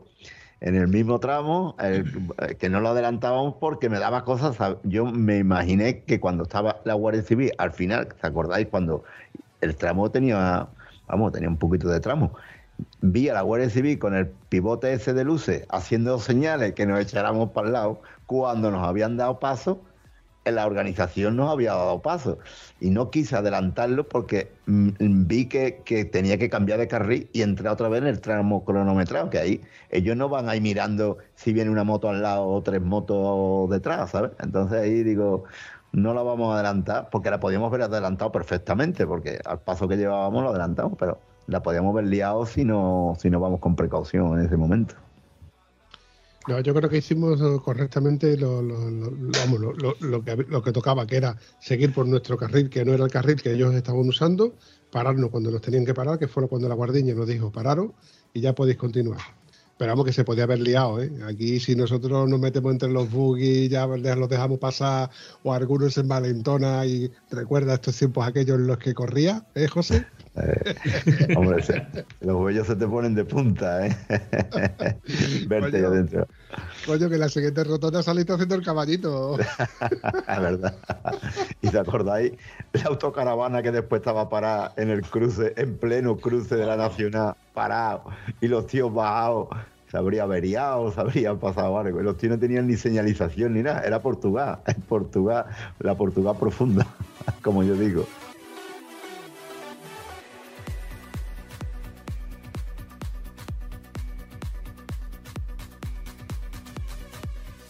Pues justo, esa caravana estaba parada justo en un stop que cuando tú llegas, llegas lanzado en una curva hacia la derecha con peralte, que yo lo he comentado en otro episodio, porque las carreteras portuguesas, ¿qué es lo que tienen? Que o tienen muy buen asfalto o tienen muy mal asfalto. Y los peraltes no están bien contraperaltados, sobre todo la parte de Pomarao, tú lo recordarás que cuando tú llegas o sales de Pomarao, esos peraltes son, coño, Mértola, tú- el, el acceso a Mértola, eh, esas curvas, ese- esos peraltes no están, no, no están bien hechos. Parece como que si en su día estaban de hecho de una manera, lo asfaltaron y así se quedó.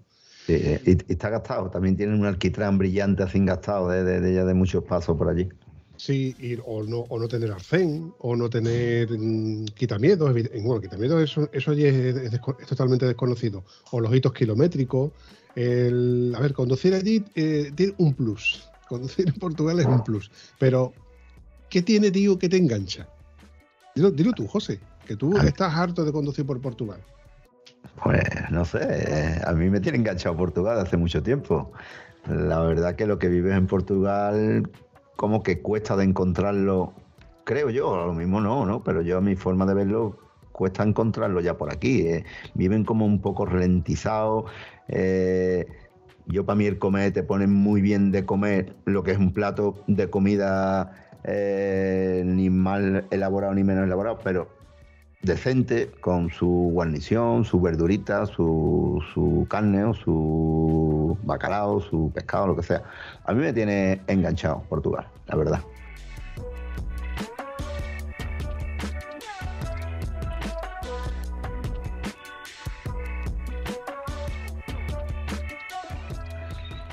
Verdad es que se come muy, muy bien. O sea, aquí, por ejemplo, lo típico es irte a un restaurante donde te ponen un plato muy grande con una porción bastante pequeña. Pero Portugal, vayas donde vayas, comes cantidad y comes bastante bien. Javier, tú, por ejemplo, tú que te has recorrido toda España y que tú, evidentemente, eh, aparte de, tu gremio, que es el, el típico sitio donde, a ver, aquí para los extraterrestres, ¿por qué ven los camiones parados en la gasolinera? Dice, aquí se come bien. Eh, eso ya casi que era antiguamente. Antiguamente, si veías un camión, parabas. Ahora ves 50 camiones y hay 45 tíos comiendo en el camión. Ya no es como antes. Porque al desdoblar tantas carreteras de tantos pueblos y tal, se han perdido todos los negocios que había en el centro de las poblaciones, se han ido perdiendo. Pero en Portugal, o sea, para mí ha sido un fin de semana inolvidable para marcar, o sea, tanto la ruta que nos ha preparado José Luis, tanto la comida, que hemos comido perfectamente bien cuando estuvimos comiendo en el Agostinho, comimos de puta madre, y luego la gente que íbamos. O sea, para mí en conjunto ha sido un fin de semana espectacular. Portugal, pues hay que volver sin, sin problema por la parte sur, por la parte norte, por el centro, como sea. Pero Portugal hay que, hay que patearlo, que tiene unas carreteras espectaculares. El primer tramo que hicimos cuando entramos en Portugal, el primer tramo era un sub y baja lomas, sub y baja lomas, era un continuo escaletric, curva derecha, izquierda, subiendo, bajando. Era, era una gozada esa carretera. Yo me quedé flipado de esas carreteras.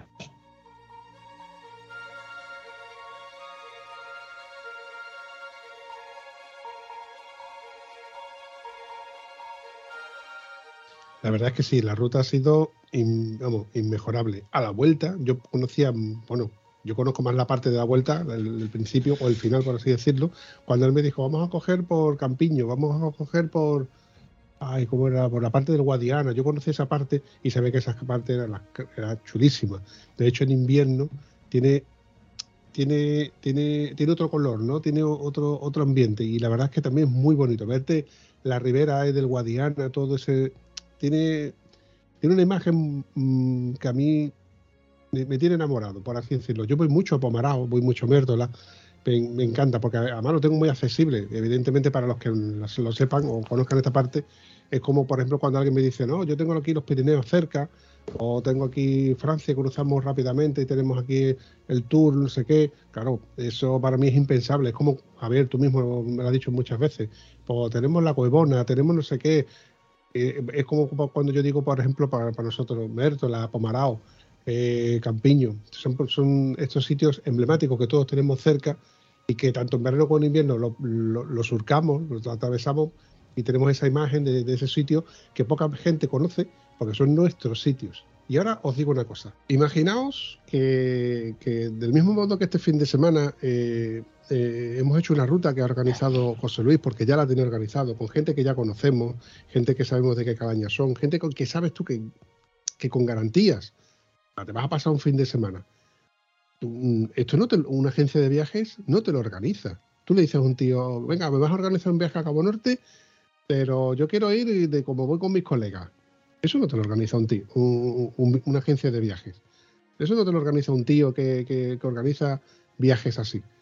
Pero un colega que tú sabes que conoce el sitio, que conoce los sitios donde puedes comer, que si te quedas sin pan, se va al bar o al kiosco tal y le predice que yo quiero un poco de pan y encima le dan un cacho de, un cacho no, le dan un pan entero cortado y dice, toma, te lo regalo. Y que, y que se expresa con la gente. Eso solamente lo hace José Luis.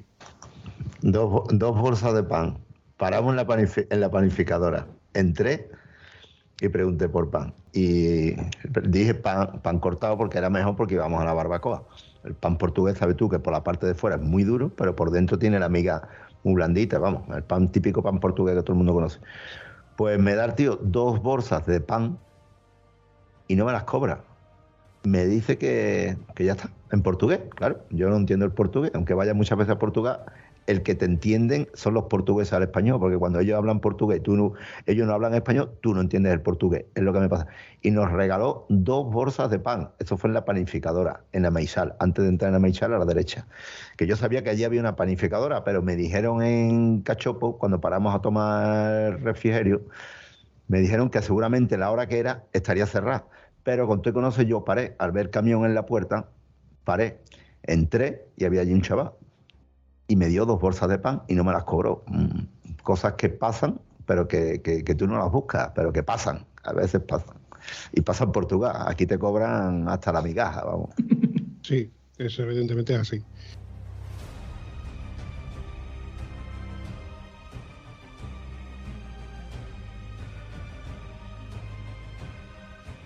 Lo que yo quería entender es un fin de semana con un montón de colegas. eh, esto es una experiencia que, que tú no la puedes comprar. ¿Entendéis lo que quiero decir? Que tú no le puedes decir a una agencia, quiero que tú me vendas, quiero hacer este tipo de viajes, ¿no? Quiero un viaje donde yo pueda meter mi tienda de campaña y que no escuche los ronquidos del que está al lado. No. Estas son experiencias y, y situaciones que la vas a vivir con los colegas y que no tienen precio. Por otro lado, no tienen precio y son gratis. Son momentos que, que, coño, eh, al final lo que crean es un grupo de WhatsApp donde ya todos los años vamos a intentar de quedar los que podamos de este pequeño grupo de WhatsApp para poder irnos de acampada. Independientemente de que luego Javier se pueda ir con los suyos, o yo me pueda ir con los míos, o José Luis se vaya siempre con los suyos. Pero vamos a intentar todos los años de poder quedar los que podamos para hacer la acampada de septiembre. El final de verano. Lo importante de- del, del camino de echar días son las vivencias al final. Porque a mí me da mucho coraje que aunque lo planeé, lo planeé y tenga tiempo para la comida muy tranquila, porque dices, vamos a comer en dos horas, no, tres horas. Cuando acaba la comida y te montas en la moto, te quedas con la gana que no has hablado con fulanito lo que le querías preguntar. O ha derivado la conversación en un algo que tú querías volverla a coger y no la has cogido. Y dice, cuando llegue por la tarde a la acampada o a tomar café, el pastelito, eh, hablo. Pero es que tiene tantos temas y tantos ratos de cháchara y de, y de- de hablar que, que te, a mí, para mí se me hace corto, la verdad. Totalmente de acuerdo.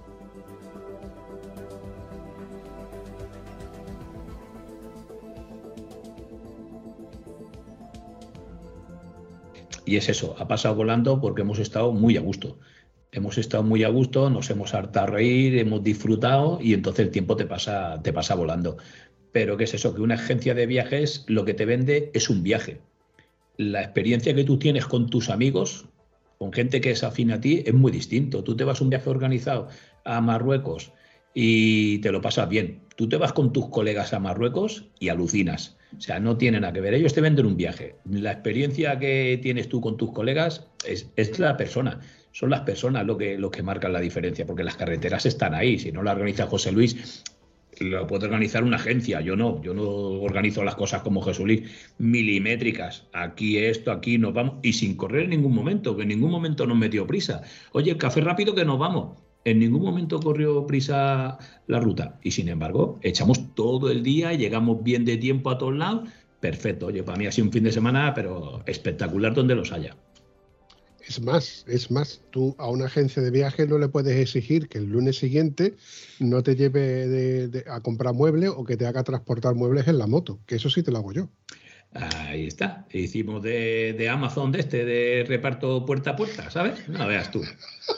La que me lió en nota. Digo, vamos en coche. Dice, no, no, vamos en la moto, ¿vale? A buscar la tapa de la silla, ¿sabes? Los culos de la silla. Y cuando yo veo los culos de la silla de fuera, ¿Y quién se está pedazo de culo? Hostia puta. Ven, échale cuerda ahí. Y nos fueron de puta madre los pulpos aquellos que me diste tú. Que fueron bien. Ahí ya estamos. Dos tapas se llevó él, dos tapas me llevé yo. Y luego llega y dice, lo cojonudo, dice. Podríamos haber venido en el coche, si venimos dos, yo parco el coche aquí y me voy, tú te quedas en el coche, y lo dice ahora, los dos con dos caras de tonto con la silla, a ver cómo nos llevamos las sillas las motos, ¿sabes? Digo, lo dice ahora. Los huevos cuadrados tiene también.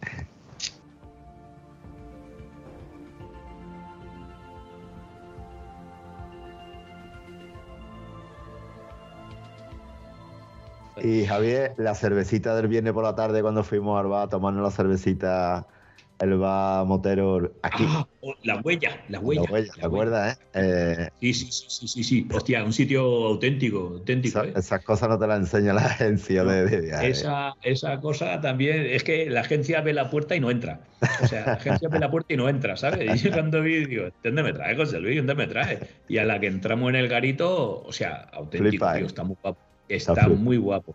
Muy guapo, sí, sí. Y grande, mucho más grande de lo que parece. Como tiene la terraza detrás donde pone la música en directo, que hacen los conciertos, la verdad que está muy guapo el sitio. Sí, sí. Sí, un fin de semana bueno, la verdad que sí, que lo hemos pasado bien. Muy bueno. Yo la verdad que no me puedo decir más que estoy súper orgulloso de, de la gente que he conocido gracias al, al podcast, gente que, que viene aquí y que, bueno, mm, se van de aquí más contentos de lo que han venido, porque me consta, es gente con la que yo pego un telefonazo y sé que, puedo contar con ellos en cualquier momento. Hombre, me, es difícil, por ya sabéis, ya los que me conocéis, ¿no? Porque no tengo medios para poder mm, pegarme un salto a Barcelona, Asturias, Valencia, Bilbao, me encantaría. Pero bueno, solamente el mero hecho de pegar un telefonazo y que me lo cojan, eh, son cosas que es, es, la parte que yo, que, yo me quedo. Y el saber que luego venís aquí y que podéis contar conmigo o yo puedo contar con vosotros y que, bueno, pues es más de lo mismo. Es la amistad que nos une, José Luis. Tú, tú y yo, ¿cuántos años hace que nos conocemos? Pues te voy a decir que hace desde casi 12 años que tiene mi moto, ¿te acuerdas? Que por mediación de mi hermano, bueno, ya le hemos contado, solo lo contaste, lo contamos en un podcast. A ver la cúpula de tu moto cuando yo quería cambiar a, cuando compré la mía. Y todo que tenías tú la moto aparcada desde Isla Mayor, fui a matar las cañas, recogí a mi hermano, nos fuimos a Huelva y estabas tú trabajando. Pues después, después desde entonces mantenemos la relación. Sí, sí, y todo gracias al, al- al mundo No. de la moto. No, no, perdona. ¿Fue, ¿Fue en ese momento o fue en la quedada GS800 primera que se hizo? Que allí nos sentamos juntos en la mesa, que fue en la parte de Huelva. ¿Qué, qué, ¿Dónde fue? Ahí lo tengo un poco perdido. Eso fue en San Bartolomé, pero yo dudo que fue antes. ¿Cuál de las dos situaciones fue? No lo sé. Ahora, yo creo que tengo, tengo fotos por ahí. Puede ser que tenga alguna foto de esa comida, de esa mesa. Sí, de la quedada creo que tengo que tener también alguna foto. Además, en el foro creo que debe, de haber algo, pero claro, estamos hablando de un foro que, digo, bueno, no es que esté obsoleto, pero con el tema de los grupos de WhatsApp y demás, pues los foros han ido decayendo muchísimo. Y hay muchísima información, los YouTube y demás. eh, bueno, esto es un tema aparte, pero a que vengo a referirme. El, el ser motero, ¿no? El conocer gente gracias al mundo de la moto, gente buena y gente mala, porque todos tenemos alguna manzana podrida que hemos conocido también gracias a las motos, pero que por otro lado, quédate con la parte buena de lo que has aprendido de, ese- de esa gente mala, ¿no? Todo el mundo conoce, tenemos bueno, nuestro trabajo, nuestra familia, nuestros vecinos, eh, gente buena y gente mala que hemos conocido, pero el mundo de la moto, ese, ese vínculo que nos une, ese vínculo que te hace decir, hostia, hay un tío con una que está parado en aquel lado, coño, es motero, no me- tú no vas a dejar un motero tirado. Sin embargo, ves a otro que está parado con un coche y dices tú, bueno, pues ya que llame la grúa, que para eso la tiene. Es, es que es, es- es algo que nos autodefine el, el- el hecho de ser motero. Y otra de las cosas que yo digo que al yo realizar este, este podcast y conocer a gente con, con ese, con ese fin, pues coño que mola, ¿no? El poder decir, venga, para el año que viene organizamos otra y, sé que, que súper contento y súper feliz porque sé que va a quedar de puta madre. Que, puede fallar, que sí, que, que llueva, que no lleva, que, pinche uno, que no pinche uno, pero lo mejor que se mosquee un tío, eso yo creo que es improbable. Y en el hipotético caso de que se pueda pasar algo así, pues bueno, eso se soluciona y punto.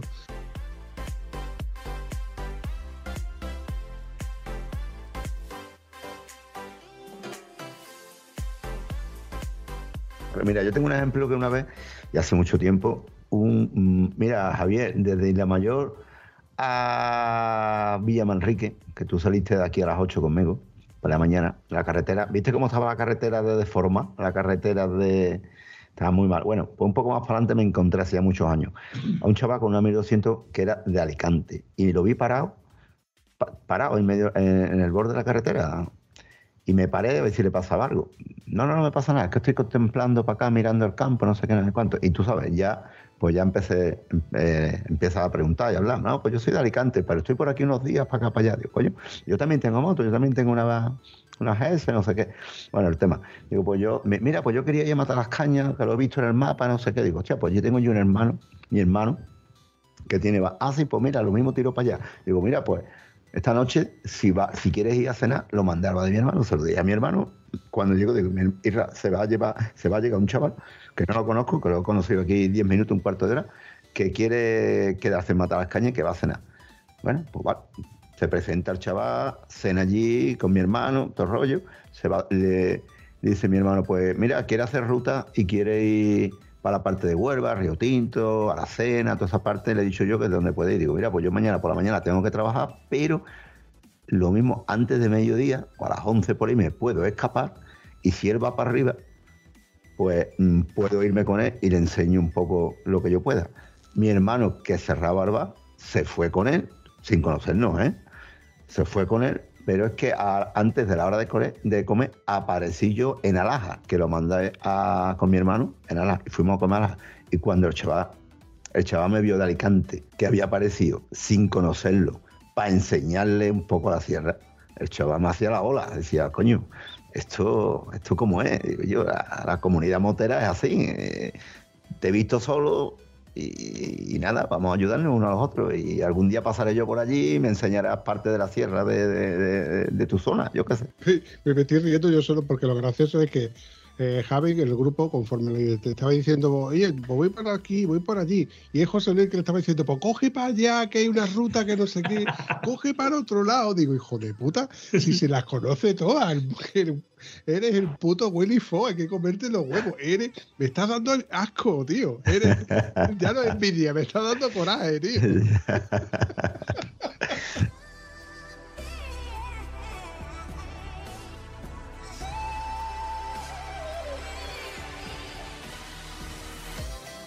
Era un puntazo porque yo iba en ruta, paraba, hacía cuatro fotos y la enviaba. Me guardaba el teléfono en el bolsillo y yo continuaba.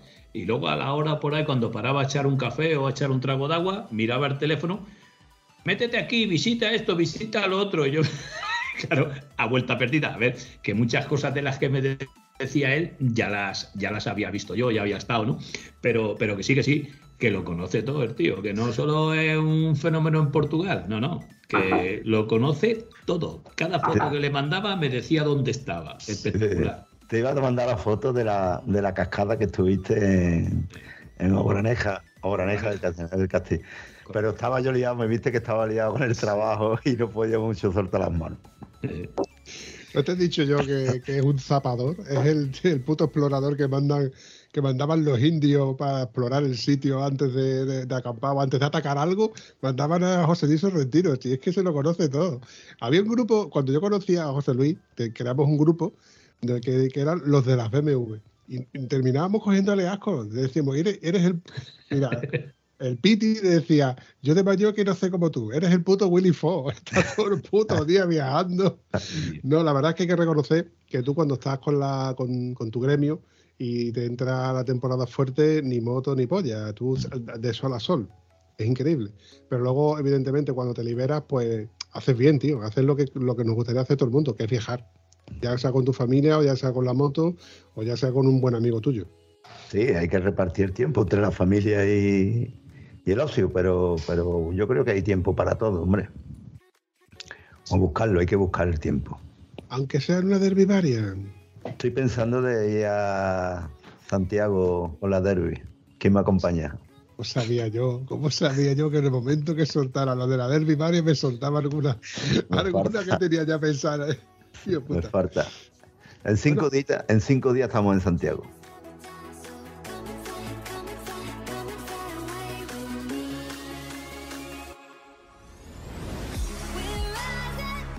Aquí el que nos ha faltado es el del monólogo. El monólogo.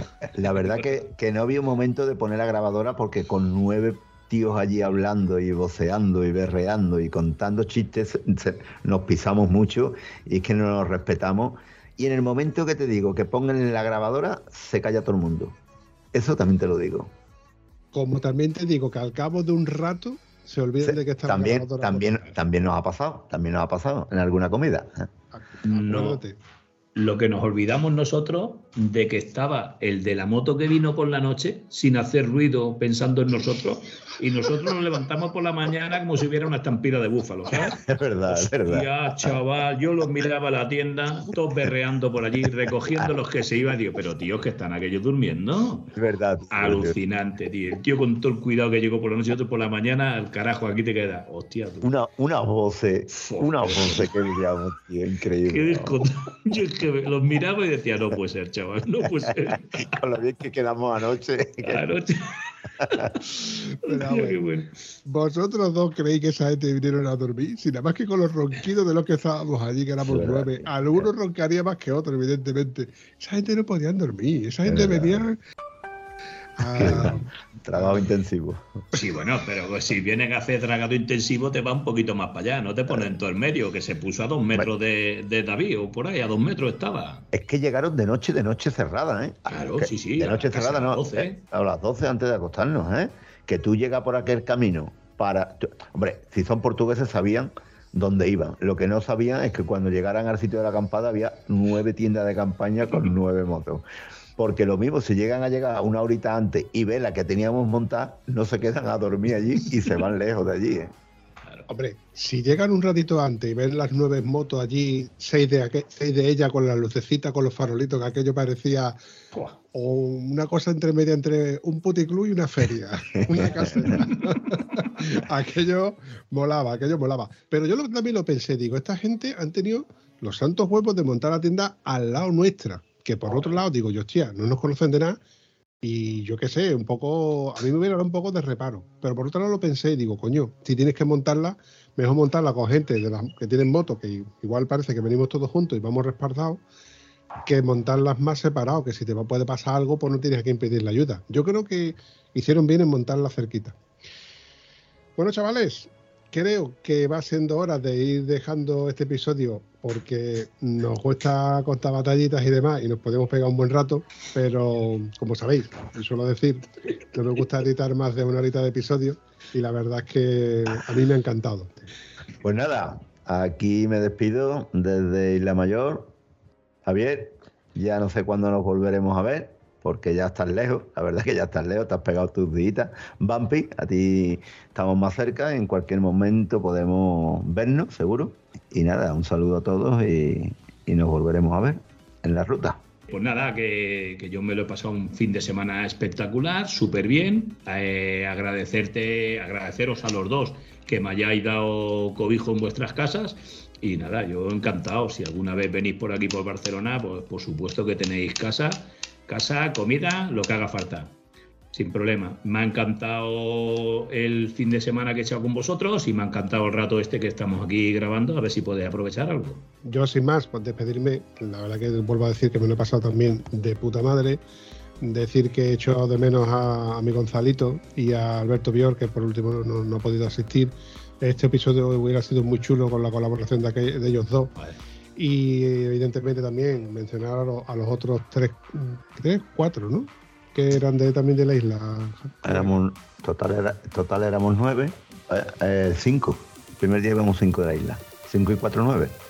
Jorge, David, Salva, Antonio, Pues nada, nombrar a todos y a cada uno que nos hemos pasado de puta madre, que yo creo que ha sido un grupito que hemos coincidido bastante bien, nos hemos reído bastante y nada, deseando que coincidan otra vez todos los astros para poder repetir esta experiencia.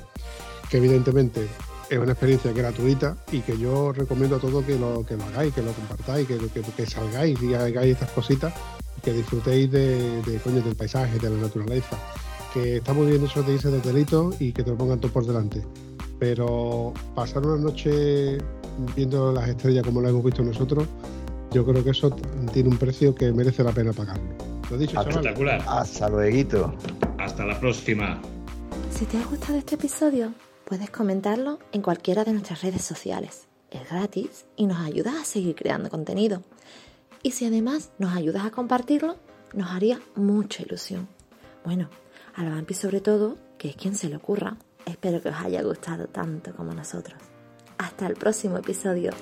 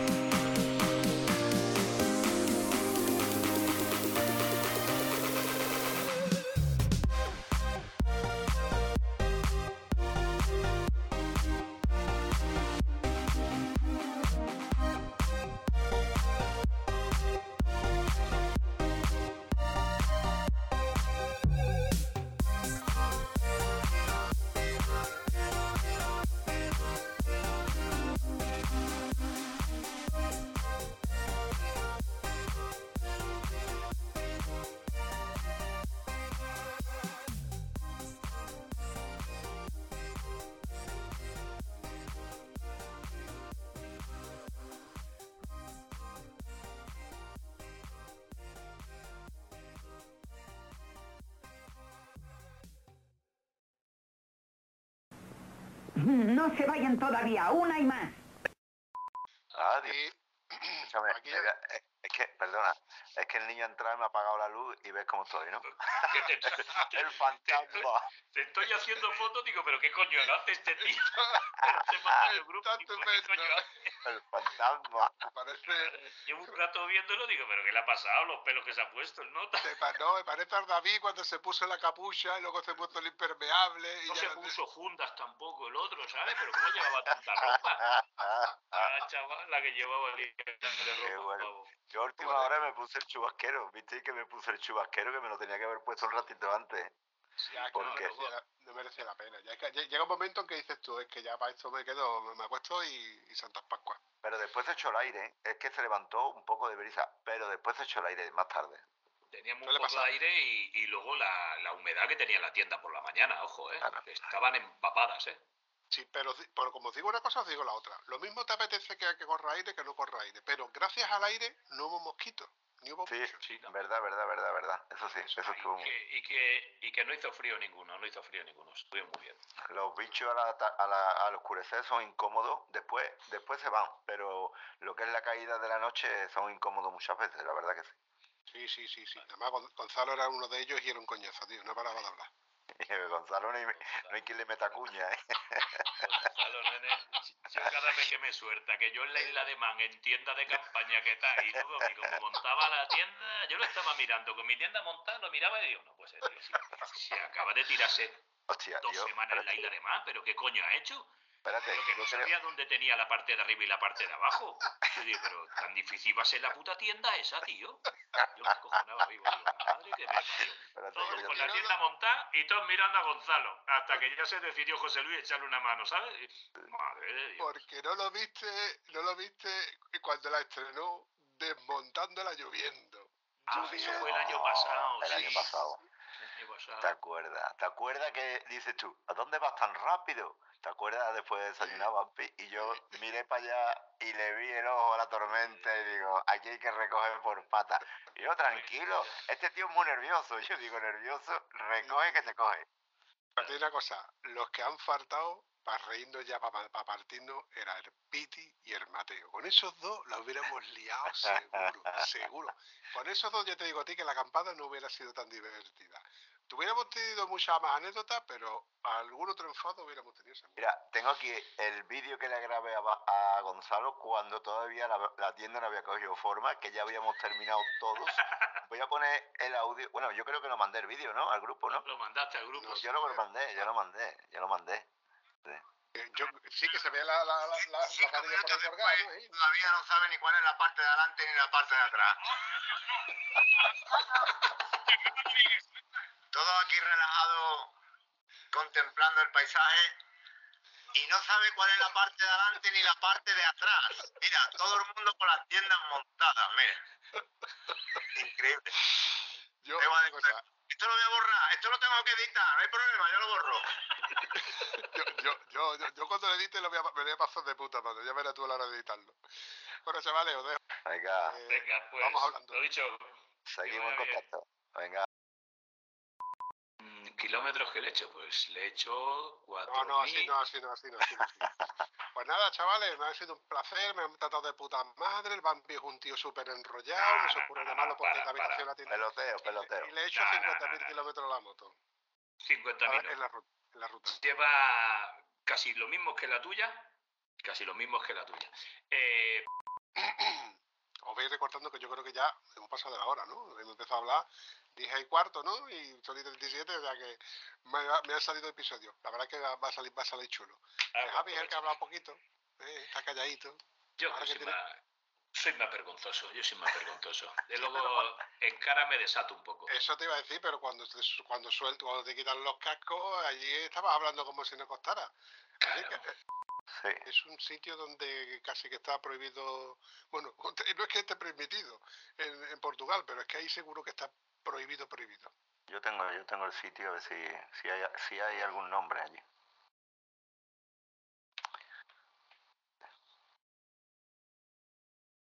Lo que no tenga este, que tiene todo, no ha pegado. Le, le mira el teléfono y no tiene más que chincheta. Este tiene que haber trabajado de Seprona o de guarda forestal o algo No de tiene eso. chincheta el, el teléfono del amigo. Portugueses lo ven llegar y dicen, otra vez por aquí, Guillo, otra vez La allá". vuelta, Nada cogetar. Qué bien me ha quedado esto, tío, qué bien, qué, qué palabrería tengo, así da gusto. Pues Un segundo, esto no sale. Eh, José Luis. Todo esto se escucha. tío, si he movido el cable nada más, tío. Pues todo- pues tú lo vas a escuchar igual que lo he escuchado yo. No te, no te preocupes, solamente para que, para que tú lo sepas. yo, Quieto, cada vez que pongo la cerveza, lo hago así Quieto. despacito. me cago en la puta, quieto. Como si estuviera en la primera comunión, cabeza. no te muevas. Bueno, Eso, no- bueno, no te muevas, te que puedes mover con cierta libertad, pero sabiendo que los roces, la... Antonio es muy de, porque sabe, porque estoy hasta los cojones de la matrícula, de no sé qué, y los golpecitos en la mesa. Te digo, Antonio. Y eso que este micrófono ya no está apoyado en la mesa, está, en- bueno, a lo que voy.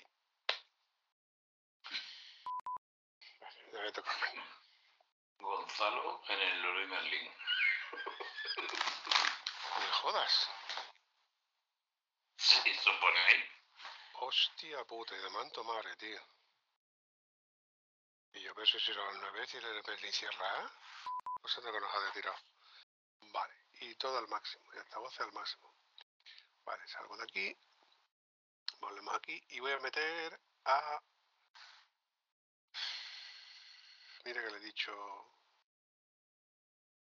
Mira que le he dicho a. A ver si encuentro ahora cómo era Sorrentino. José Sorrentino, vale, vale, vale, vale. Fíjate, chateó hace más de un año. O sea, tú hace más de un año que no grabo con él nada. A ver si me contesta. Pues es una pena, tío. Pues sí. Es una pena que Gonzalo, el niño de los neumáticos, ese niño que se expresa como si fuera Es que se da juego porque ese solo te hace un, un episodio solo el cabrón. el, el, el, el que, que, que, que te, que te voy a contar, que, que tú no sepas ya. Eh, eh, hace el, llega un momento que tú lo puedes dejar ahí, te vas por cerveza, él vuelve Y, y, si- y sigue, y sigue ahí. y sin problema. Ha llegado este y se ha escuchado un ruido, ¿te das cuenta? Sí, ha entrado ahí un ruido de fondo. ¿Yo? ¿Me escucháis?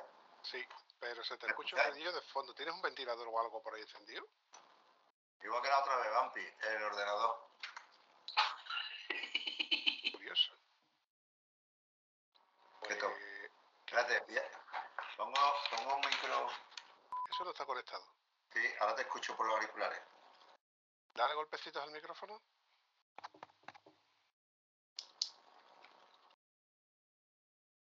Moverlo no significa que. Eso no está Ahora, uh, No, mira, escúchame, escúchame, José, José, José. Vuelva a conectar los otros auriculares. José. Capaz de conectárselos encima de los blancos, acuérdate. no aquí. Casi haciendo allí el doble de bien. Se pone un casco encima de otro, ya verás.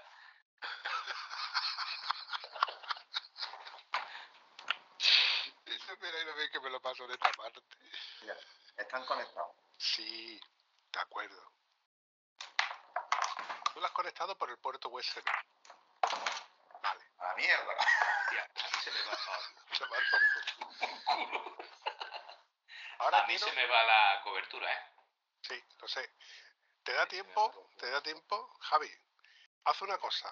Vete al router de casa, lo desenchufas 30 segundos y lo vuelves a enchufar. ¿Ahora? Da tiempo. Espérate un segundo, José. Eh, Javi, no te preocupes, Lo ya voy a hacer. ¿vale? Eh, Lo tengo aquí, venga. Uf, pero estás fatal, tío. Se- además de que se te ralentiza la imagen y al, ralentiz- y al ralentizarse la imagen por falta de señal, el audio es mucho peor. Es mucho peor, pues vaya putada. Eh, dos cositas. Vale. Si no da tiempo, me llevo todo esto abajo. Tranquilo que estamos, estamos a tiempo. No, no, si, si no tengo prisa. Esta ciudad aquí. Javi. Hola, ¿qué pasa, José Luis? Lo importante es que has llegado y has lavado la moto. Y estás en tu casa y no te has echado. He lavado la moto. Por ese orden. También te digo una cosa. El, el que más ha alegrado. También te digo que el que más ha alegrado al verme ha sido el perro, ¿eh? Eso, eso también te lo tengo que decir. Eso también te lo tengo que decir. A ver, aquí parece que hay más cobertura, ¿o qué? Aquí parece que tengo más cobertura, ¿no? Se nota, se ha notado un huevo, ¿sí o no, José? Sí.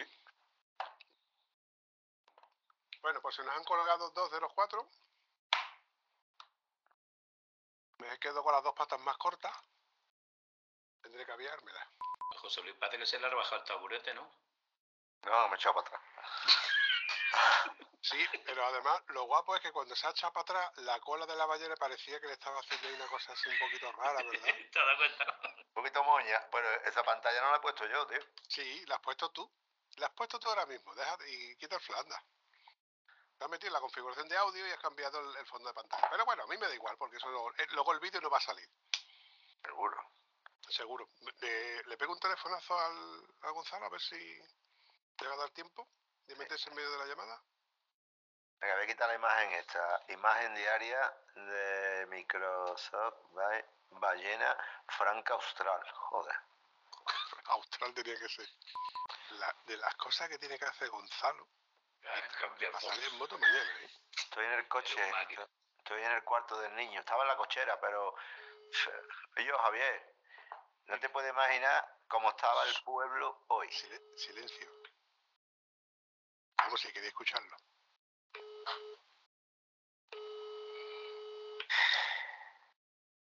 Este no se atreve a cogérmelo. Hasta la semana que viene vamos de acampada. Con dos huevos. No me jodáis, me Silencio. pilla lejos esta. Silencio. Coño. Un segundo. Eh, Gonzalo. Oye, Te, te doy. déjamelo a mí hoy, ¿no?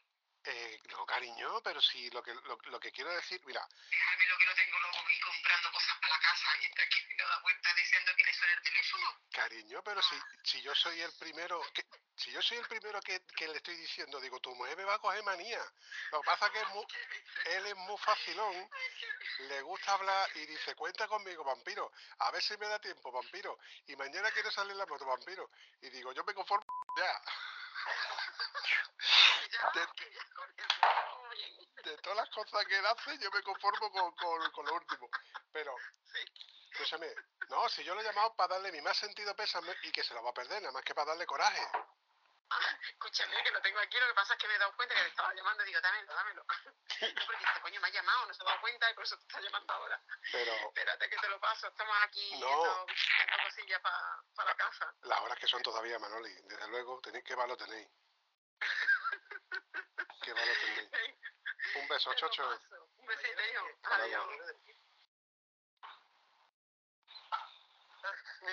Cariño, cuando, escúchame, antes de que venga tu, tu marido, de que, que te quiero un montón, que te echo un montón de menos y que ya, la casa no es lo mismo sin ti.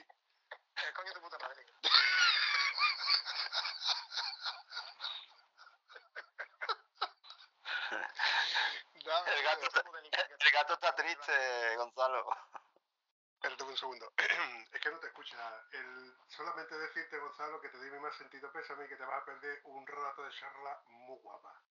Ya, hijo, ya. Pero es que no lo hacía, lo hacía. Y mañana no puedo venir. Ya lo sé. Y tenía que hacerlo ahora. Si no, Nada, que te sea leve y disfruta del rato que vas a estar con tu mujer, ¿vale? sí, hombre, sí. La que no va a disfrutar va a ser ella. no gastes mucho. No, es lo- es que no me quede más remedio. Además, tengo una tarjeta de 600 euros del banco para gastar. Así que lo voy a intentar. Pues vete a una tienda de moto. El plan B, el plan B. El plan B es que me quiere llevar a comer para, después de que me va a dar la terapia, de que me, me, me está paseando por Leroy Merlin y por todos lados, dice que después me invita a comer. Lo que tiene que hacer. Algo es algo. Lo que tiene que hacer un pampoa. Sí. Pues a ver dónde queda la prueba, que llevo tres meses. No vete ir a la isla de Punk. Nada, Sofía. No, hombre, no, hombre, después soy un cariño. Y yo, que te sea leve, ya está. Venga, vale. Lo siento, chicos. Hablamos. Venga, hasta luego. Hasta luego. Pues nada, eh, confirmado, una, uno menos. Me lo paso.